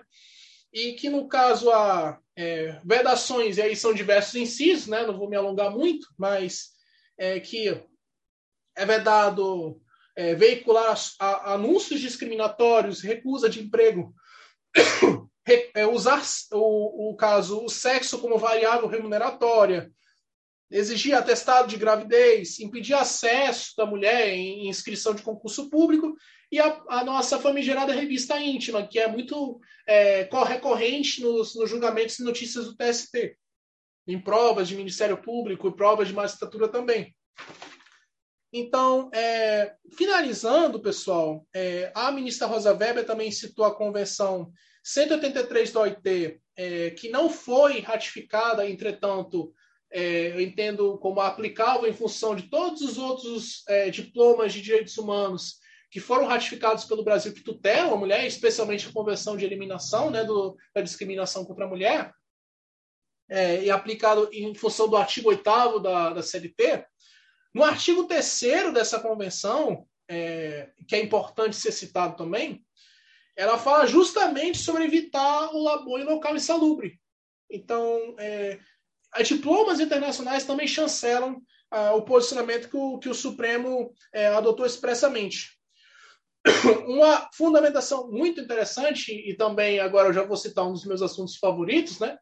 A ministra Rosa Weber, ela citou no meio da fundamentação ah, os, os, julgamentos, olha só, os julgamentos do, do STF sobre o amianto, os últimos julgamentos do STF sobre o amianto, para tratar justamente da, é, da, da, dos princípios da precaução e da prevenção. É que houve, aí a gente já comentou esse julgamento, esses vários julgamentos, né, que foram vários é, é, momentos de jurisprudência do, TST, do, do Supremo Tribunal Federal sobre essa matéria, não vou me alongar, mas ela citou esse julgamento pra, é, do, do amianto para falar da precaução e da prevenção. E no caso, a proibição do retrocesso social também foi citada como fundamento, é, expressamente no, no, recurso extraordinário com agravo 745, 745, é, também como fundamento para justificar a impossibilidade, a inconstitucionalidade dessa, desse retrocesso social é, que foi promovido pela reforma trabalhista. E, por último, agora o ministro Fux, ele citou o artigo 20 da LINDB, que fala daqueles, é, daqueles fundamentos de consequencialismo jurídico. É, eu, particularmente, achei bem semelhante à, à doutrina do, do Robert Alexia, que fala das, é, da adequação, necessidade, proporcionalidade de cito como é, subprincípios da proporcionalidade. Eu achei a redação bem semelhante.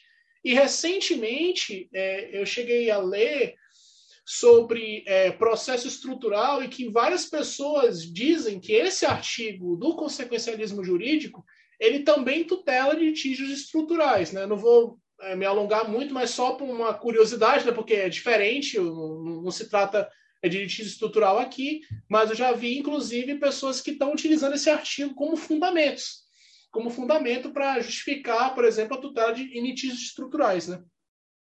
É, e também a questão é, que a, a, o ministro Fux chegou a falar foi justamente sobre o sexismo estruturalmente difundido pela teoria da liberdade. Que os argumentos é, ad terrorem, essa expressão foi utilizada expressamente pelo, pelo ministro Alexandre de Moraes, é, é, justamente sobre, ah, então não vou aumentar a proteção é, de trabalho da mulher justamente porque eu vou desincentivar, eu vou ter o efeito rebote, eu vou ter a discriminação é, em função do aumento da proteção do trabalho da mulher.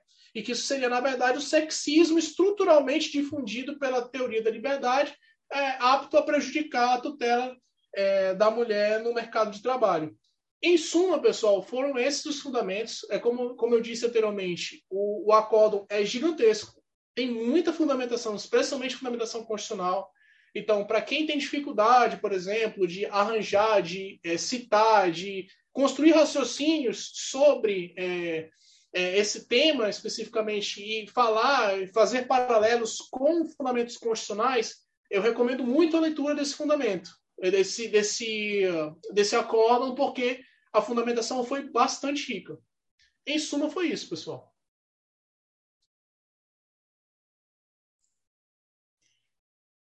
É um pouco difícil falar depois do Márcio, né? Porque, não sei, acho que não sobrou argumento nenhum. Então, eu só quero reforçar, na verdade, o argumento da vedação retrocesso, porque, para mim, é um dos julgados que, claro, abordou isso, e que o cenário é o mais nítido de retrocesso social, porque tu teve uma lei em 2016 que veio acrescentou o artigo 393A né, na CLT e aí proibiu o trabalho da gestante da lactante em atividade insalubre. E basicamente um ano depois, uh, não, só um pouquinho, vamos possibilitar e condicionar a, apresentação do atestado.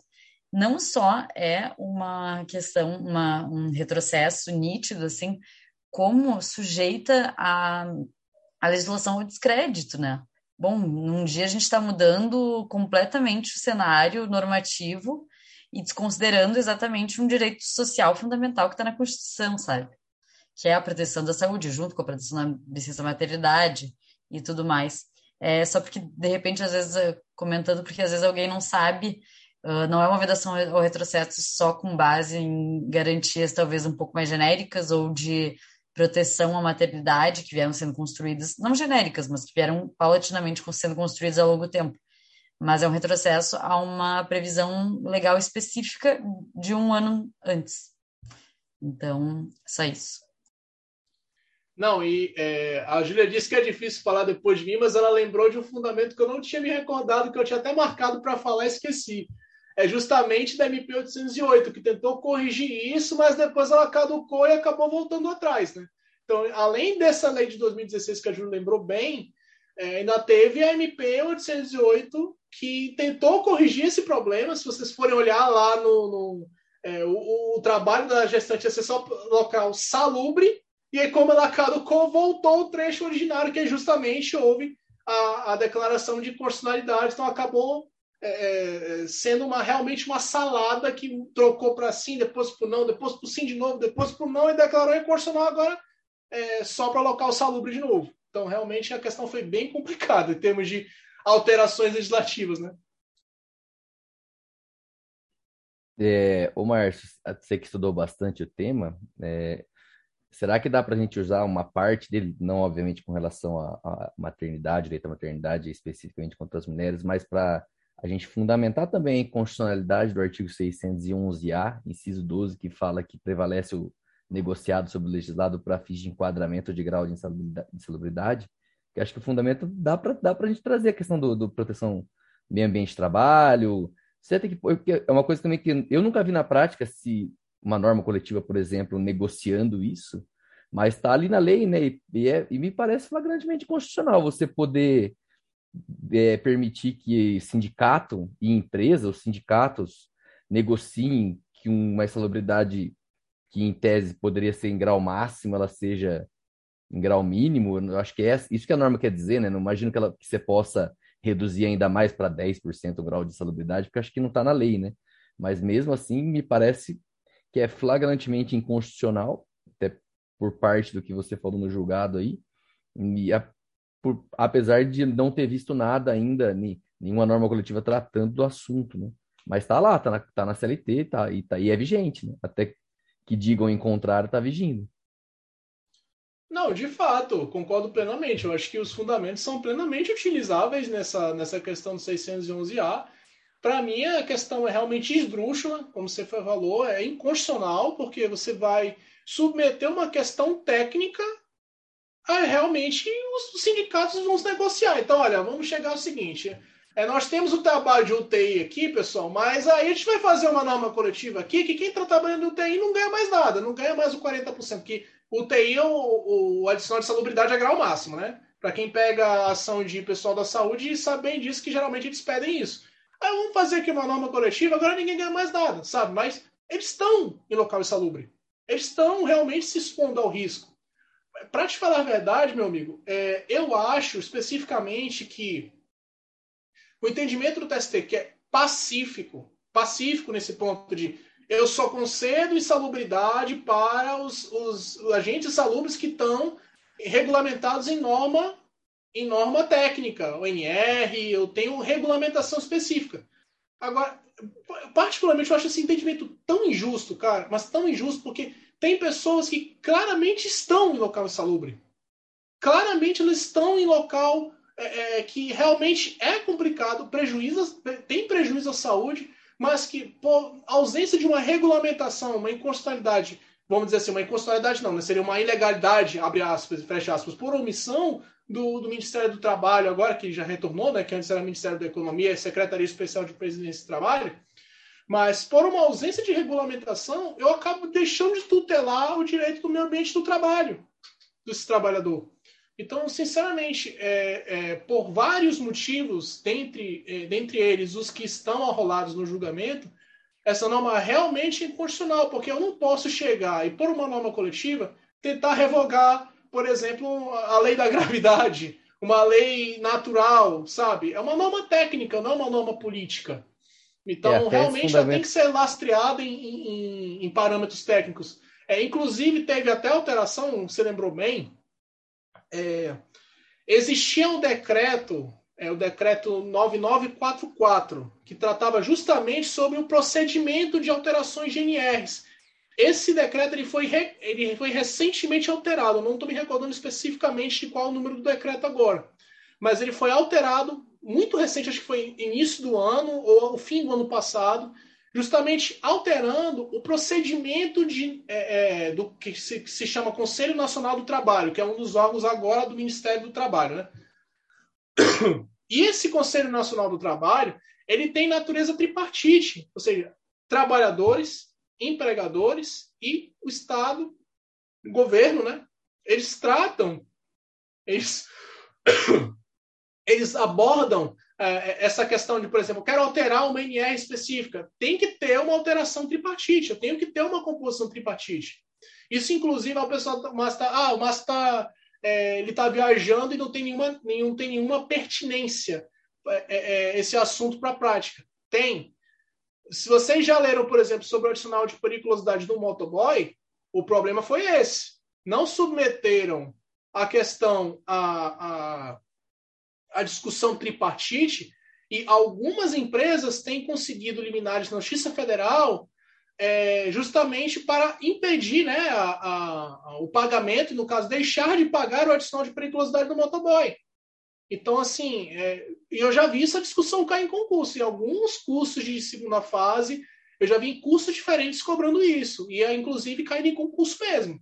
Então, assim, é uma discussão que é interessante ler esse decreto, lembrar que esse decreto existe, citar esse decreto numa segunda fase, é porque realmente essa sistemática é, de alterações de normas regulamentadoras, ela não é a ah, o ministro da Economia quer que mude pronto, vai mudar. Não é desse jeito, é uma norma técnica, ela tem que ser previamente discutida por pessoas qualificadas é, na, na, área de saúde e segurança do trabalho. Né?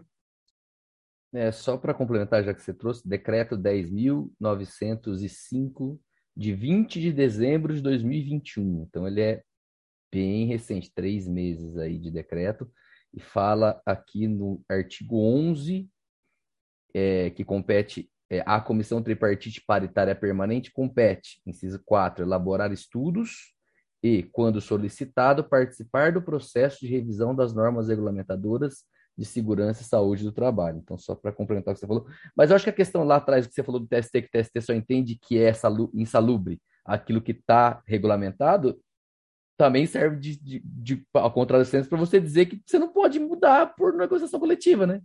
você diz que, né, tem razão, é óbvio. Eu acho que faz sentido, se tem que ter um estudo prévio para dizer que aquilo é insalubre. Porque também, eu, eu entendo um pouco, Márcio, apesar de, eu, eu entendo um pouco a questão, você falar, ah, tem questões que são flagrantemente insalubres. Tá, mas se você não, não estabelece um parâmetro, você começa a abrir brecha para conhecer a salubridade para coisas por orelhada, porque do mesmo jeito que, né, que o ministro, da, o ministro do, Trabalho não tem competência para aferir, Juiz do trabalho também não. Ministério Público também não.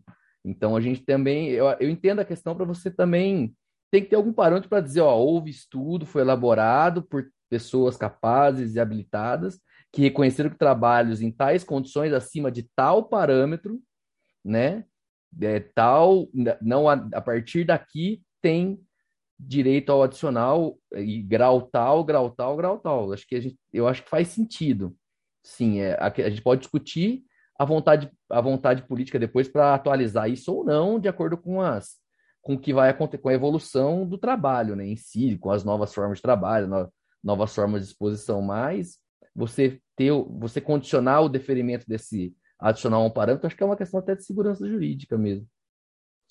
Não, de fato, existe o parâmetro da segurança jurídica que realmente é um parâmetro muito forte, que justamente o TST tem seguido no entendimento. É, a questão é, não estou dizendo que o entendimento do TST é equivocado, ele tem coerência, é, ele tem esteio na segurança jurídica, como você bem disse. Agora a questão é, é o entendimento contrário, que eu já vi alguns juízes aplicando na prática, é, é que, é, ora, se eu tenho, por exemplo, pedido de adicional de salubridade e é, o artigo 195 da CLT, ele obriga que seja feita a perícia, Ora, se eu tenho um perito que diz que houve a insalubridade ou que tem parâmetros de insalubridade, o juiz diz, oh, então vou seguir o laudo.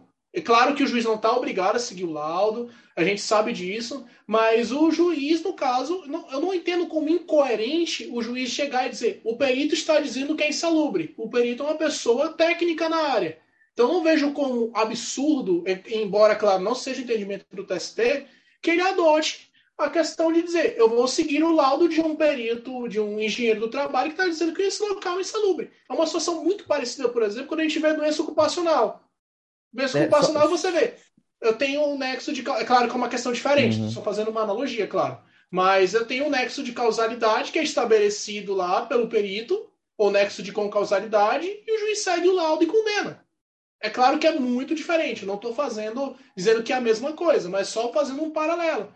Então, assim, por que não aplicar é, o entendimento do perito ao invés de sempre dizer o perito está dizendo que é insalubre, o perito sabe, o perito tem conhecimento técnico, mas só porque o Ministério do Trabalho não regulamentou, eu vou deixar esses trabalhadores à mercê do Ministério do Trabalho, ficando doentes, ficando prejudicados. É, é essa a questão, sabe? Muito bem, se não tem a regulamentação do Ministério do Trabalho, como é que eu vou fazer para resolver o problema? É essa a minha dúvida, sabe? É isso que eu sempre penso quando eu, tô, eu me deparo com um caso desse na prática. É, só para dar um exemplo prático de uma situação assim, eu trabalho com cimento.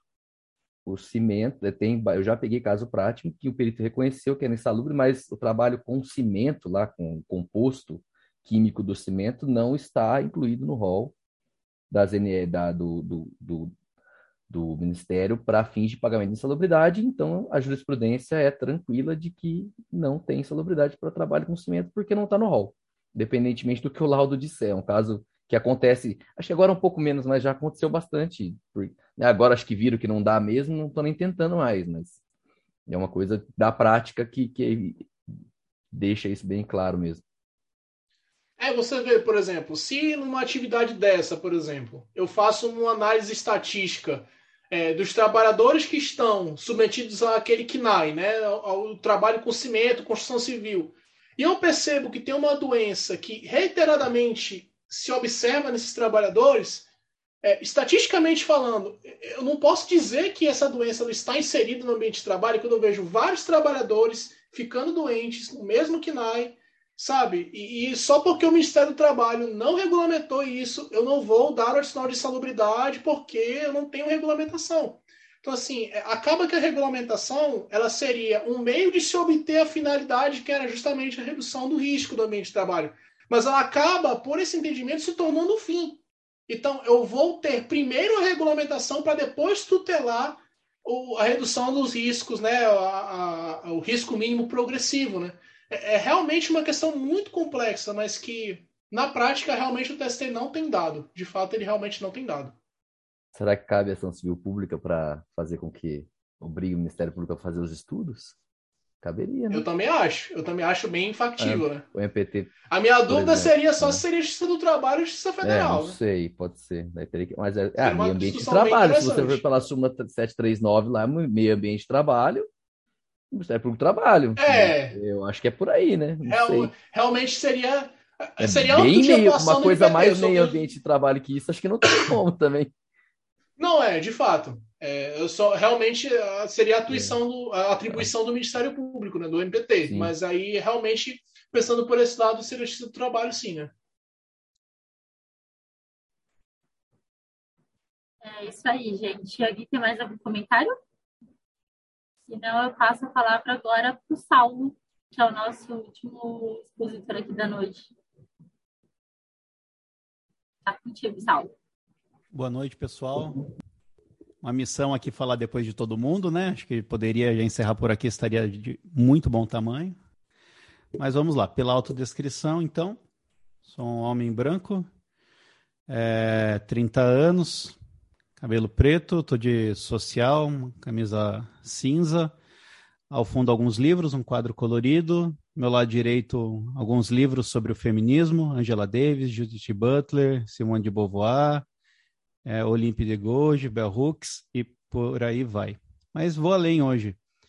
É, além de homem branco, sou cis, hétero e como sou analista judiciário e exerço uma, um cargo em comissão no tribunal, considero que eu sou de classe média. Por que eu estou colocando essas características a mais hoje? Para falar que provavelmente Aliás, com certeza na nossa sociedade vai ser a primeira vez que você vai ver uma pessoa com as minhas características falando por último e não atrapalhando a exposição das colegas.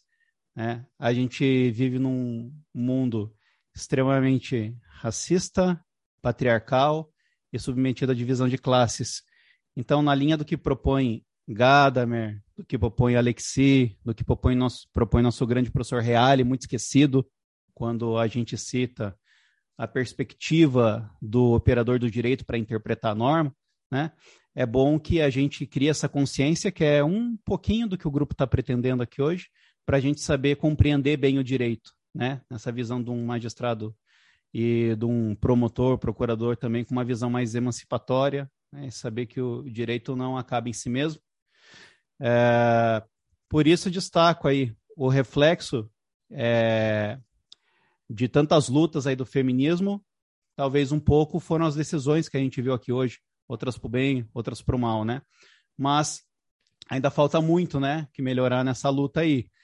Então, relembro aí as ondas feministas, vou falar bem rapidamente, até porque o julgado nosso, o que a gente escolheu é rápido também, mas desde o século XVIII, aí, quando se começou o movimento feminista, a priori para se buscar uma igualdade no que concerne aos direitos civis e políticos, direito a não ser agredida, direito a ir e vir, direito a não ser torturada, direito a não ser tratada como propriedade do marido, da sociedade, depois direitos políticos, direito de ser votados, né? Desde a Olimpíada de Gouges e a nossa querida Nízia Floresta também, sempre esquecida, né? Não conhecemos a história da Nízia Floresta, mas é bom, primeira educadora feminista do Brasil, passando pela segunda onda feminista, já nos anos 50, 60, que é quando a mulher percebe o papel que foi atribuído, principalmente aí entra a discussão de gênero, né? Por que será que a mulher tem que fazer tudo o que a sociedade fala que ela tem que fazer?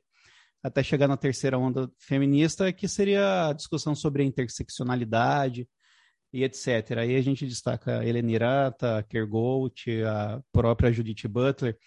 Mas a questão é, é interessante para o sistema de poder sempre haver uma divisão muito clara entre opressor e oprimido. Né?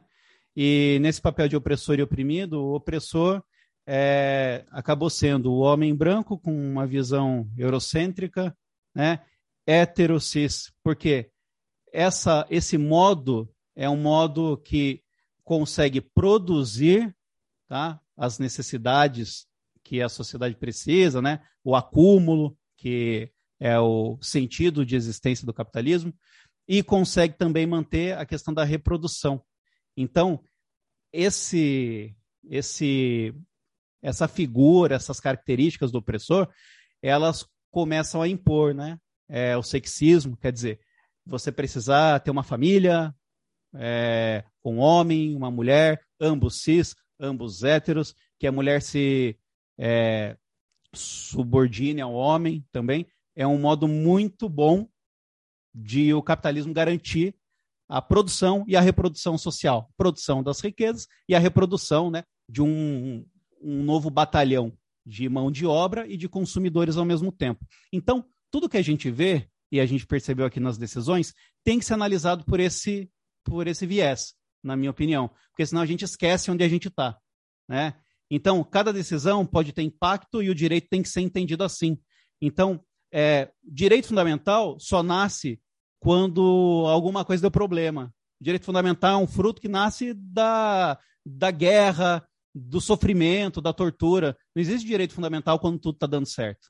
Então, esses direitos que as mulheres foram conquistando, e depois a população LGBTQIA, e por aí vai, são frutos de muita opressão. E a gente não pode esquecer disso, porque a cada é, movimento nosso, inclusive jurisprudencial, no sentido de mitigar essa proteção, a gente está voltando décadas, é, séculos nessas lutas. Então, por isso que eu considero importante o princípio aí da progressividade, dos direitos sociais, etc., né? que tem força vinculante por si próprios, né? São é, sindicáveis de maneira direta e não apenas por via oblíqua, como sabemos lá, desde o caso Lagos del Campo, é, contra o Peru, novembro de 2017, isso está muito claro, inclusive no direito internacional, né? Muito bem.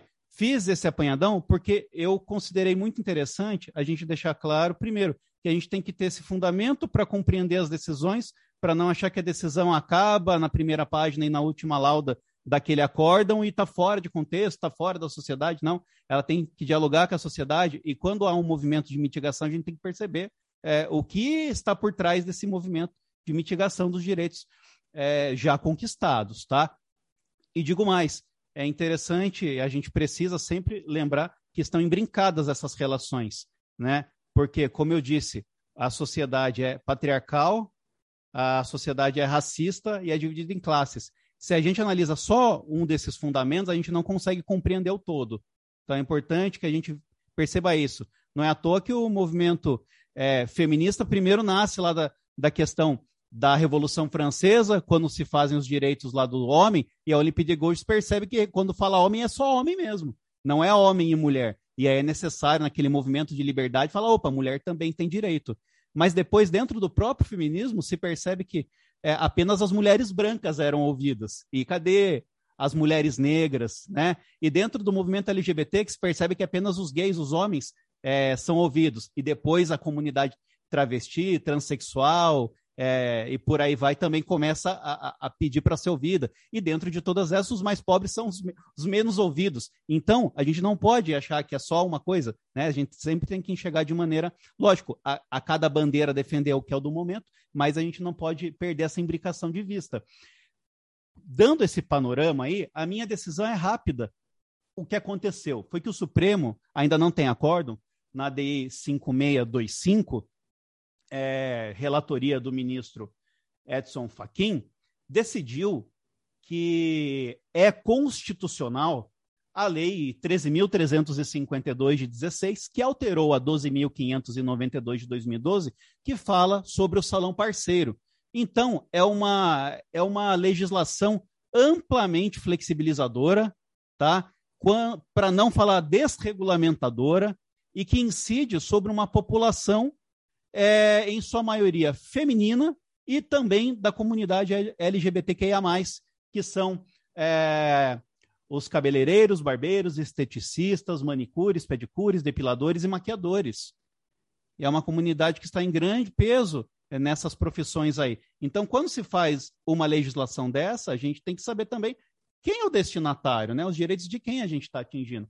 Nesse caso, eu considero que a maior parte seja essa população. Tá? E o que, que essa lei fala, afinal de contas, que o STF considerou constitucional? Fala que para que na contratação entre salão parceiro, que é o empregador, tá? Mas aqui eles chamam de salão parceiro, e o parceiro, é, que aqui é o cabeleireiro, manicure, depilador e por aí vai, não existe relação de emprego. Ainda que estejam presentes lá até outras situações. Ele até tenta dar uma salvada no final, falando: olha, é, vai ser configurado o vínculo de emprego quando o contrato não estiver previsto de maneira formal, tá? ou quando o profissional parceiro desempenhar função diferente do que está descrito no contrato. Tudo bem, mas assim, a questão da subordinação, por exemplo, fica muito tênue aqui. Lógico que ela vai estar presente, né? E o que essa lei fez é falar que quando houver esse pacto civil, que, é, que ela reconhece como civil, não haverá relação de emprego. Então, simplesmente o que ela faz é tirar toda essa gama aí populacional, tá? E que é uma que é uma população em sua maioria vulnerável por conta da introdução que eu já fiz e afasta da tutela do direito do trabalho, na verdade. E, então, é, se a subordinação, a relação de emprego é como já diziam o rubineto de tutele, né, quer dizer, a torneira das garantias, a torneira dos direitos, essas legislações servem como ralo, né? Porque jogam fora todos os direitos conquistados. Então, garantir o pleno emprego é reconhecer o emprego. A gente tem várias também convenções internacionais nesse sentido. O que essa legislação fez foi na é, cara dura, como nosso legislador é ordinário, sempre falo isso, foi excluir é, esse vínculo, essa relação aqui da relação de emprego, tá? Eu vou ler aqui para vocês a tese, só para não passar em branco. Então, a tese fixada foi: é constitucional a celebração de contrato civil de parceria entre salão de beleza e profissional do setor nos termos da Lei 13352 de 16. Segundo, é nulo o contrato civil de parceria referido quando utilizado para dissimular relação de emprego de fato existente, a ser reconhecida sempre que se fizerem presentes seus elementos caracterizadores. Ué, como assim? A lei, ela fala que mesmo havendo pessoalidade, não eventualidade, onerosidade, subordinação em alguma medida sempre haverá, ela está reconhecendo né, que não é relação de emprego. Então, até esse item 2 aqui é muito complicado, no caso concreto, como que a gente vai reconhecer uma situação ou outra. Exemplo disso é o parágrafo 9 por exemplo, do artigo 1A, que fala que o profissional parceiro, mesmo que seja inscrito como pessoa jurídica, tem que ser assistido pelo sindicato da categoria. Como assim?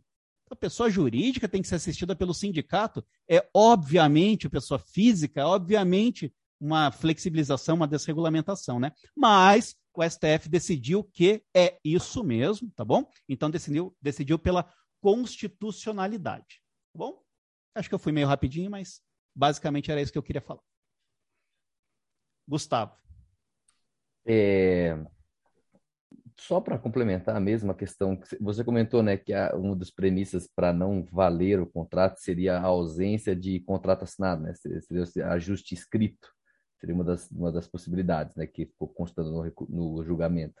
Mas tem, tem julgado já da Justiça do Trabalho dizendo que se estão presentes requisitos e há alguns, é, se a forma, aliás, a realidade demonstra que não há uma relação de emprego segundo os critérios que eles adotam lá, ainda assim que não haja contrato escrito, é possível é possível você reconhecer a relação não a, relação civil. É, é uma questão bem complicada porque, de novo, a lei está o tá criando a lei está criando uma hipótese em que a relação de emprego está configurada com todos os seus requisitos e eles simplesmente porque eles não querem, porque não porque nesse caso a gente entende que não é, sei lá, por questões econômicas, de fomento da, da, da atividade econômica ou para proteger os, a, os salões, enfim, não tem. Juridicamente é bem difícil você encontrar, encontrar justificativa para você ah, entender que a pessoa que trabalha geralmente com horário controlado, que não seja pelo patrão, mas pelo, pela agenda que o patrão administra, porque tá ali a agenda é feita com horário desde ah, das 8 da manhã até as 5 da tarde, estão marcando clientes, como que você vai imaginar que a pessoa não vá? Tem pessoalidade, porque eu duvido que na prática ela possa mandar outra pessoa e o patrão não vai ter problemas com o salão, né? Falei patrão, mas com o salão. Uh, subordinação, eu acho que parte daquela questão estrutural, ainda que ela tenha, detenha a expertise daquilo que ela está fazendo, no caso da manicure, o cabeleireiro, ela saiba, né, não há uma, uma subordinação clássica, ela está subordinada à estrutura do empreendimento, né? Então também não vejo como e a, a onerosidade também está lá porque ela recebe, né, a, a, o pagamento com a retirada do, do, do percentual do salão. Não consigo ver realmente como não caracterizar a relação de emprego, a não ser porque a lei diz que não. Né? Eu acho que é mais ou menos por aí. Só para dizer que tem julgados. Eu tava, tem uma notícia do TST, o Marcos que gosta das notícias do TST, tem uma recente que, se não me engano, fala isso, que o acórdão no segundo grau falou que uh, a decisão destaca que, apesar de não ter sido assinado um contrato de parceria, a manicure tinha liberdade de organização da sua agenda e não estava subordinada a gerente do salão nem ao controle de horários. É, essa, essa, esse é o julgado. Tá, é, o recurso não foi analisado pelo TST, sendo bem injusto, tá, apesar dela ter a notícia do dia 3 do 3 de 2022 agora. Então, a, mas o, o, mérito não foi analisado porque, segundo a turma aqui, entendeu que não estavam não estavam presentes os pressupostos de análise do recurso de revista. Mas o, a, a, em primeiro grau ela reconhece, foi reconhecido o vínculo de emprego.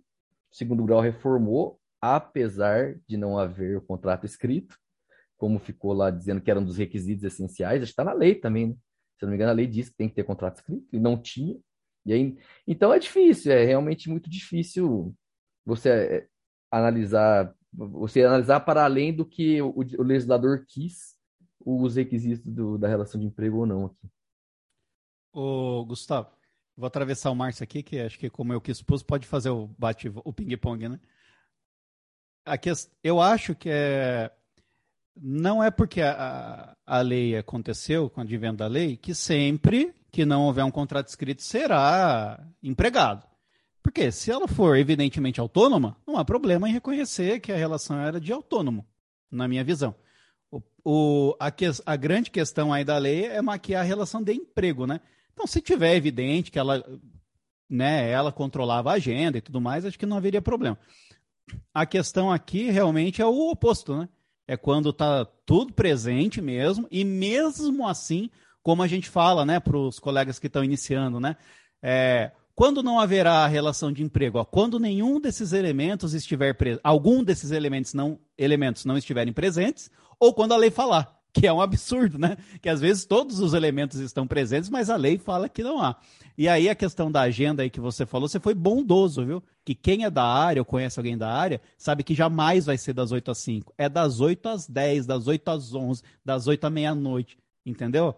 É assim, é um é, Enquanto maluquice. tiver cliente querendo marcar, eles estão marcando, na verdade. É uma maluquice, não se fala não, entendeu? Para agenda. Então trabalha-se muito, só que agora trabalha-se muito de maneira desprotegida, né? que é a tendência. Pode ir, Márcio, perdão. Não, imagina. É, queria elogiar primeiro a sua introdução, viu, Saulo? É uma introdução que os grupos vulneráveis que a gente está pretendendo tutelar aqui, não só as mulheres, mas LGBT e todos os outros grupos que é, são ainda marginalizados, infelizmente, na sociedade, mereciam ouvir as tuas palavras. Então eu, eu faço questão de te elogiar expressamente, porque realmente o discurso ele é muito necessário. É, essa questão do, do, do salão parceiro, falando especificamente agora do teu julgado, é, eu acho ela extremamente importante, que como a gente estava comentando no chat, é, ela, ela acabou gerando, é, não sei se intencionalmente ou se só em, por, por, motivos econômicos de não constituir o vínculo, de prejudicar os grupos vulneráveis específicos que mais realizam essa atividade do salão parceiro. Só que eu vejo ainda é, um detalhe muito importante, que inclusive ele, ele pode muito ser. Márcio, vou, vou, te atropelar de novo. A doutora Poliana vai ter que sair, então só queria perguntar para ela se ela quer falar alguma coisa antes de sair, dar uma última palavrinha. Também, se não quiser, não tem nenhum problema também. Não, não, tudo bem. Eu vou, eu vou me despedir, eu vou agradecer aí a, o convite mais uma vez, tá? De participar dessa live realmente eu fiquei encantada com esse grupo, fiquei encantada com a preocupação né, que vocês é, têm, né, têm tido em relação a esses temas tão caros para nós. É, essa questão, a sua introdução agora, é, da mesma forma do, do Márcio, eu te parabenizo, realmente toda essa toda essa trajetória histórica, né, sobre a luta feminista e quem sabe essa essa aqui não seria a nossa quarta onda, né, da luta, né, incluindo-se aí todas essas a, a, a participação de da, do, da, dos homens, das mulheres trans e todo todo o povo aí LGBTQIA+, nessa luta, eu acho que já seria aí uma quarta onda, e, e, quem sabe, né, com, com o passar do tempo, a gente consiga aí colocar a, essa consciência, conseguir colocar, incutir nessas pessoas, nas pessoas que ainda querem viver no século passado, vivendo o colonialismo, o patriarcado, né, eurocêntrico, consiga realmente enxergar a importância dessa luta, né, a luta feminista, a luta por direitos humanos e a luta de, de uma pacificação aí, uma igualdade para todos nós. Agradeço aí a participação e vou desligar aqui porque vocês ouviram aqui o berro da criançada com fome, né? Muito obrigada, viu, Saulo? E parabéns ao grupo novamente. Até mais. Tchau, tchau. Boa noite. Boa noite, doutora. Obrigado. Obrigada. Márcio, duplo perdão aí que eu te cortei duas vezes, Imagina. mas foi só para a doutora poder Imagina. se despedir aqui. Sem problema. É, eu estava falando justamente do contrato do salão parceiro. É, tua, o teu destaque foi muito interessante pela questão dos grupos marginalizados, porque muitas vezes esses grupos eles não são apenas marginalizados quanto à questão do trabalho, mas muitas vezes eles são marginalizados intelectualmente. E quanto a essa questão intelectual, é, uma notícia que, por exemplo, quando saiu a lei do salão parceiro, todo mundo estava dizendo que o salão parceiro nunca tinha vínculo. Aí o cara chega, olha no celular, por exemplo, salão parceiro não tem mais vínculo. Uma pessoa chega e lê um negócio desse, uma pessoa que não é do direito, ela vai ser conduzida numa percepção equivocada de que não vai ter vínculo. Então ela não vai, ah, não vou buscar meu direito porque eu não vou ter vínculo. Ele não vai saber que existe a possibilidade de eu anular esse contrato pela primazia da renda. Não sabe de nada disso. A verdade é essa. Muitas vezes as pessoas não vão saber disso. Onde que eu quero chegar? E que também é muito importante para fins de concurso, inclusive da magistratura. É o seguinte: é, a resolução 75 do CNJ fala especificamente de análise econômica dos direitos, que isso foi um assunto que foi expressamente incluído né, como relevante para o concurso da magistratura. O que, que eu, por, por exemplo, poderia ser cobrado nessa circunstância? Analisar a análise econômica da litigância das pessoas vulneráveis que são prejudicadas em função dessa lei. Por exemplo, a gente sabe bem agora que recentemente o Supremo declarou a inconstitucionalidade das custas e dos honorários advocatícios por pagamento do benefício da gratuidade. A gente sabe também que depois do advento da reforma trabalhista, a quantidade de demandas que foram ajuizadas de justiça do trabalho, ela caiu abruptamente. O que, que eu quero dizer com isso? Que já houve a declaração de constitucionalidade e no meu tribunal ainda não houve o boom de demanda de volta. Não houve. Se você quiser trabalhador hipossuficiente, você pode ajuizar a sua ação hoje. Você, se você pegar uma improcedência total hoje, você não vai ser obrigado a pagar as custas honorárias. É claro que vai haver a condenação, isso também é um ponto controverso, mas vai haver a condenação, mas você não vai ser obrigado a pagar se você não tiver condição. Mas até agora, esse boom de demandas não chegou no meu tribunal. O que, que eu quero dizer com isso? É que muitas vezes as pessoas elas se baseiam em atos, em fatos, que elas julgam ser corretos e não é. Essa é a noção de heurística, que falam muitas vezes em análise econômica dos direitos. E que eu tenho certeza que isso será cobrado em concurso. Vocês podem até ouvir várias vezes eu falando isso, que vai ter segunda fase cobrando isso. Então, é heurística. E essa, especificamente, salvo engano, é heurística de ancoragem. Quando uma pessoa ela se baseia num fato equivocado e acaba se é, é tendo uma concatenação de atos se baseando nessa premissa equivocada da análise dos fatos. É justamente isso. Ora, se eu vejo uma notícia no meu celular dizendo que a lei do salão parceiro estipulou uma ausência de vínculo, eu vou me basear por ela. Então, se eu não tenho vínculo, o que eu vou entrar se eu vou perder? Mas, na verdade, não necessariamente é isso. Então, é, essa questão é muito complicada. Essas pessoas vulneráveis, que muitas vezes são vulneráveis, inclusive intelectualmente, não por culpa delas, mas porque elas são marginalizadas socialmente, não tiveram acesso a educação muitas vezes para perceber que eles estão sendo enganados, isso impacta justamente na tutela dos direitos delas.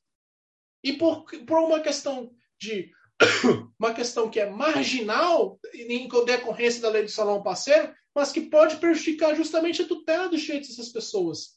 Então, é, é muito complicado isso. Você não só declarar a constitucionalidade dessa lei, mas você não estabelecer em linguagem que as outras pessoas que não sejam do direito entendam, que é justamente isso. Ora, se eu tiver uma subordinação em um salão parceiro de todos os requisitos da relação de emprego, como a gente bem destacou aqui, eu vou ter vínculo.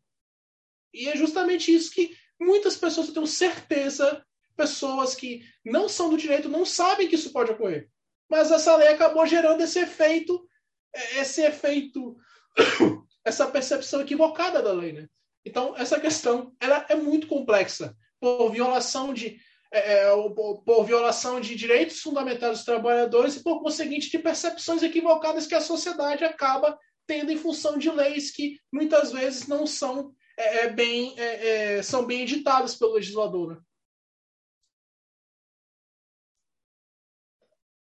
Uh, nessa onda de percepções equivocadas que o Márcio estava comentando, uh, me lembrei que quando eu estava elaborando a apresentação de hoje, eu fiz uma, umas pesquisas né, pela internet, enfim, para ver outras, outros materiais para complementar, e eu encontrei site jurídico, jurídico informando empregadores que Agora, segundo o TST, não existe mais direito à estabilidade provisória para gestante por, em contrato por tempo determinado.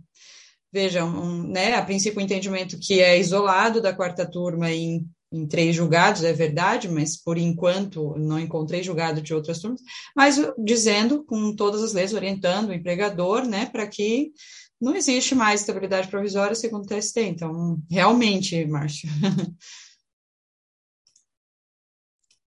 É, em relação ainda ao salão parceiro, a, a legislação, eu não sei, eu tenho na, na minha cabeça essa discussão e eu não sei se eu criei ela ou se ela realmente existe, porque no artigo, acho que é primeiro C da lei, deixa eu ver, é, uh, tá disposto assim, que configurar-se-á o vínculo de emprego entre a pessoa jurídica do salão e o parceiro e o profissional parceiro quando não existir contrato de parceria formalizado na forma descrita nessa lei e o profissional parceiro desempenhar funções diferentes das descritas no contrato de parceria.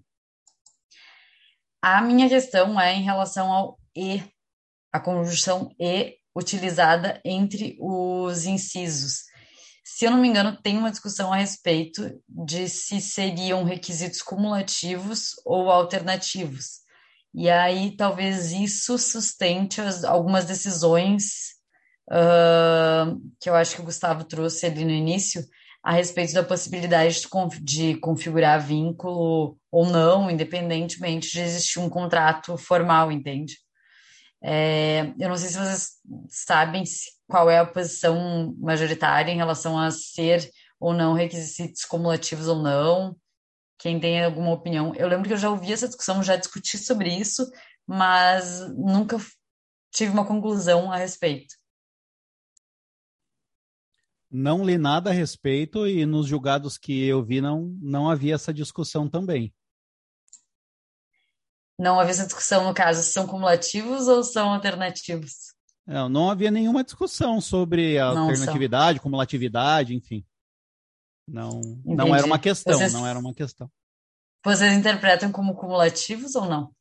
Eu interpreto como não cumulativo, né? Como alternativo. Como alternativo, a conjunção e como alternativa, né? É, eu acho particularmente, que se ficar configurado que ele exercia funções diversas daquilo que está no contrato, já tem uma fraude aí, já, já, já é bem provável que você vai reconhecer o vínculo de emprego, a não ser que constatar que ele faça função diversa e que não tinha vínculo de mas é bem difícil, acho que você cria presunções, né? Na é, verdade, é que a questão é, por exemplo, falou, né? assim, a simples inexistência do contrato formalizado leva o vínculo? É, pode ser que, que, a lei fala expressamente que não, né? E se você já criou, tudo bem, faz sentido se você comprovar, mas acho que daí inverte o ônus, tem que ficar Por exemplo, assim, é. é, eu acho que sim. Coloca duas pessoas, uh, realmente tem um contrato é. nos termos da lei, com, são autônomos, tem uma parceria, mas não existe contrato escrito. É que acho que foi o julgado que eu falei lá, acho que eles partiram dessa Isso. conclusão, né? De que não tinha, De uma conclusão de que seria uma, uma conjunção alternativa, né? É, porque a gente tem que aplicar o princípio da verdade real, faz sentido nesse, nesse caso mesmo, mas é. Pois é. Eu acho que a só, a só questão do contrato talvez seja considerada, Júlia, porque ali no parágrafo nono fala que o. Acho que é o parágrafo nono que fala que tem que ser registrado, o contrato não basta ser firmado entre as partes, ele tem que ser firmado com assistência ou do sindicato ou do Ministério do Trabalho, acho que foi um Exato. Nono. É, para então, acho que, é, então, só a, a digamos, a, a inexistência do contrato acho que levaria também a, Sim, é, pensando sob uma ótica mais protetiva, por exemplo, pensando com uma ótica de MPT, sim, né, os requisitos seriam alternativos. Uh, os requisitos deveriam ser cumulativos. Mas eu entendo o que a Júlia está falando e eu acho que eu acho que eu concordo. É, se ficar provado, gente, por A mais B que não era uma relação de emprego, apesar de não ter o contrato, acho que fica meio esdrúxulo a gente reconhecer o vínculo de emprego quando está demonstrado nos autos que não tem vínculo de emprego, mas. Pois é. Aí, de novo, a análise casuística. Acho que você parte de pressupor, não tem contrato, então beleza. Presume-se relação de emprego, se vira aí para provar que não tinha. Acho é, que é mais que por aí, né? Seria uma, uma, uma interpretação razoável, seria justamente essa, a questão de inverter o ônus da prova, né? Sim. É porque se o contrato, porque imagina, o empregado entrou pedindo vínculo de emprego. O empregador vem com um contrato bonitinho, tudo feitinho, o ônus é do empregado dizer que tinha os requisitos do vínculo de emprego que o contrato é nulo, né?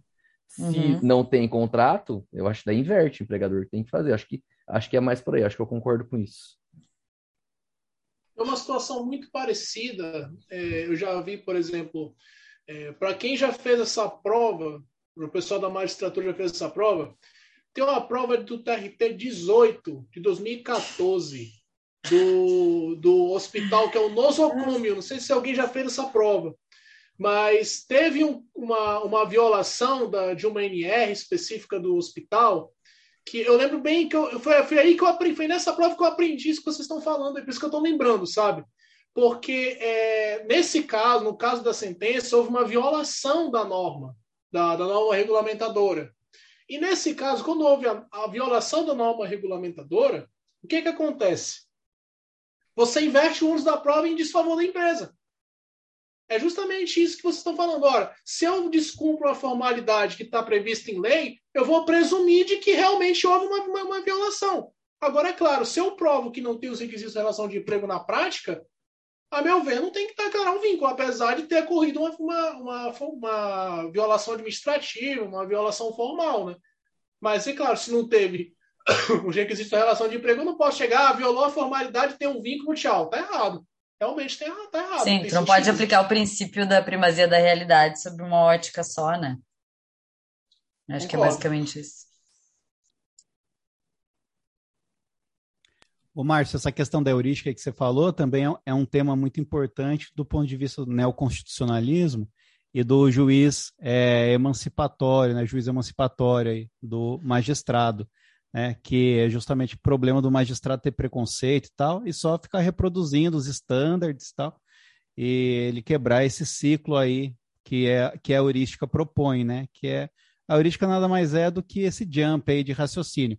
Quando ele vê alguma coisa, ele logo conclui que alguma outra coisa a partir daquele pressuposto, porque é como se fosse um encurtamento de raciocínio. Né? Então ele vê uma premissa ele já vai lá e já conclui alguma coisa. A heurística é isso daí, né? Ele economiza, né, o raciocínio. Então o juiz, o juízo emancipatório tem que acabar com isso, né? Não pode partir de premissas falsas que é o preconceito que vai dar o terreno para ele fazer isso, né? Então o juiz emancipatório, o juiz neoconstitucionalista, o juiz dos direitos humanos é um juiz que tem que acabar, acabar com essas heurísticas aí. Né? E o principal é que é, muitas vezes essas discriminações que você está se referindo, elas são feitas que a pessoa não percebe. Ele faz aquilo, ele reproduz o comportamento, ele não sabe que ele está discriminando. Muitas vezes ele nem sabe que está fazendo aquilo. Mas como ele aprendeu aquela aquela concepção, aqueles valores, aquele, Perfeito. Aquela, aquela ideologia que está enraizada é. socialmente, ele vai reproduzindo sem perceber que está discriminando. É um raciocínio, é um raciocínio da inércia, né? Ele é levado. Ele não per... Acho que até se ele perceber, nem, acho que nem podemos chamar de heurística mesmo, que a heurística é justamente isso. É sem perceber já reproduzir o standard, né? Por quê? Porque é assim que funciona. É assim que a gente tem que concluir, né?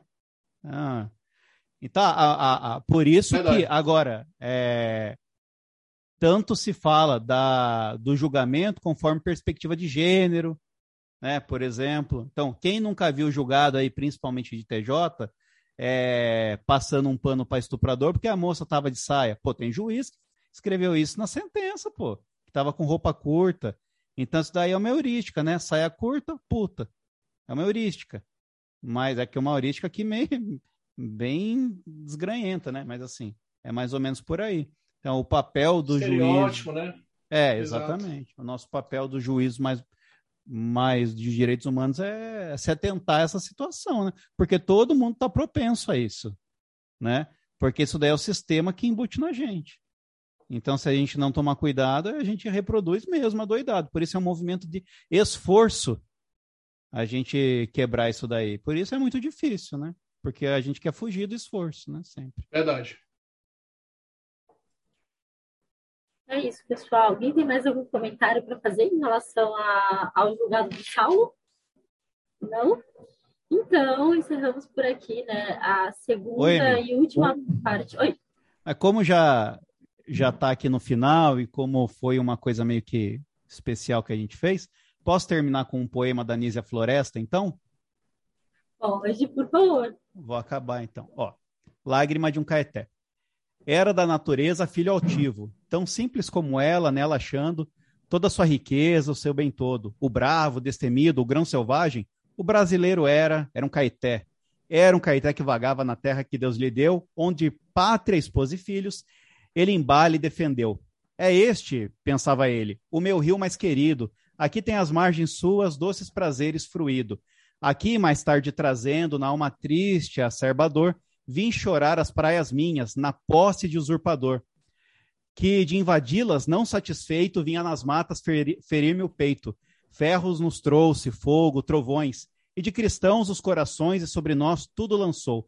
De nossa terra nos despojou, tudo roubou-nos, esse tirano que o povo disse livre e humano. É isso. Sua Paulo. Obrigada, Saulo. É, bom, então, depois dessa, dessa leitura do Saulo, então, a gente encerra a segunda e última parte do nosso episódio temático de Dia das Mulheres. E, particularmente, esse episódio, além, claro, de estar num nível altamente técnico, como todos são, né? Foi emocionante, sensível e com falas extremamente necessárias também. E a gente se valeu desse momento, né, dessa data especial do dia 8 de março, para tratar disso, mas na verdade deve ser lembrado sempre e sempre. Então, eu agradeço mais uma vez ao nosso time de mulheres aqui, fortes, inteligentes desse grupo, e também aos nossos homens aqui sensíveis, engajados, que estão com a gente e não nos dando espaços, mas sim legitimando que a gente se sinta pertencente a esses espaços que são nossos das mulheres também, né? Então, é isso. Agradeço também aos nossos ouvintes que sempre nos acompanham e nos dão feedbacks positivos sobre o nosso trabalho aqui. Isso é muito legal e acreditem, é muito gratificante para a gente também. Então, é isso, pessoal. Vamos juntos e até a próxima.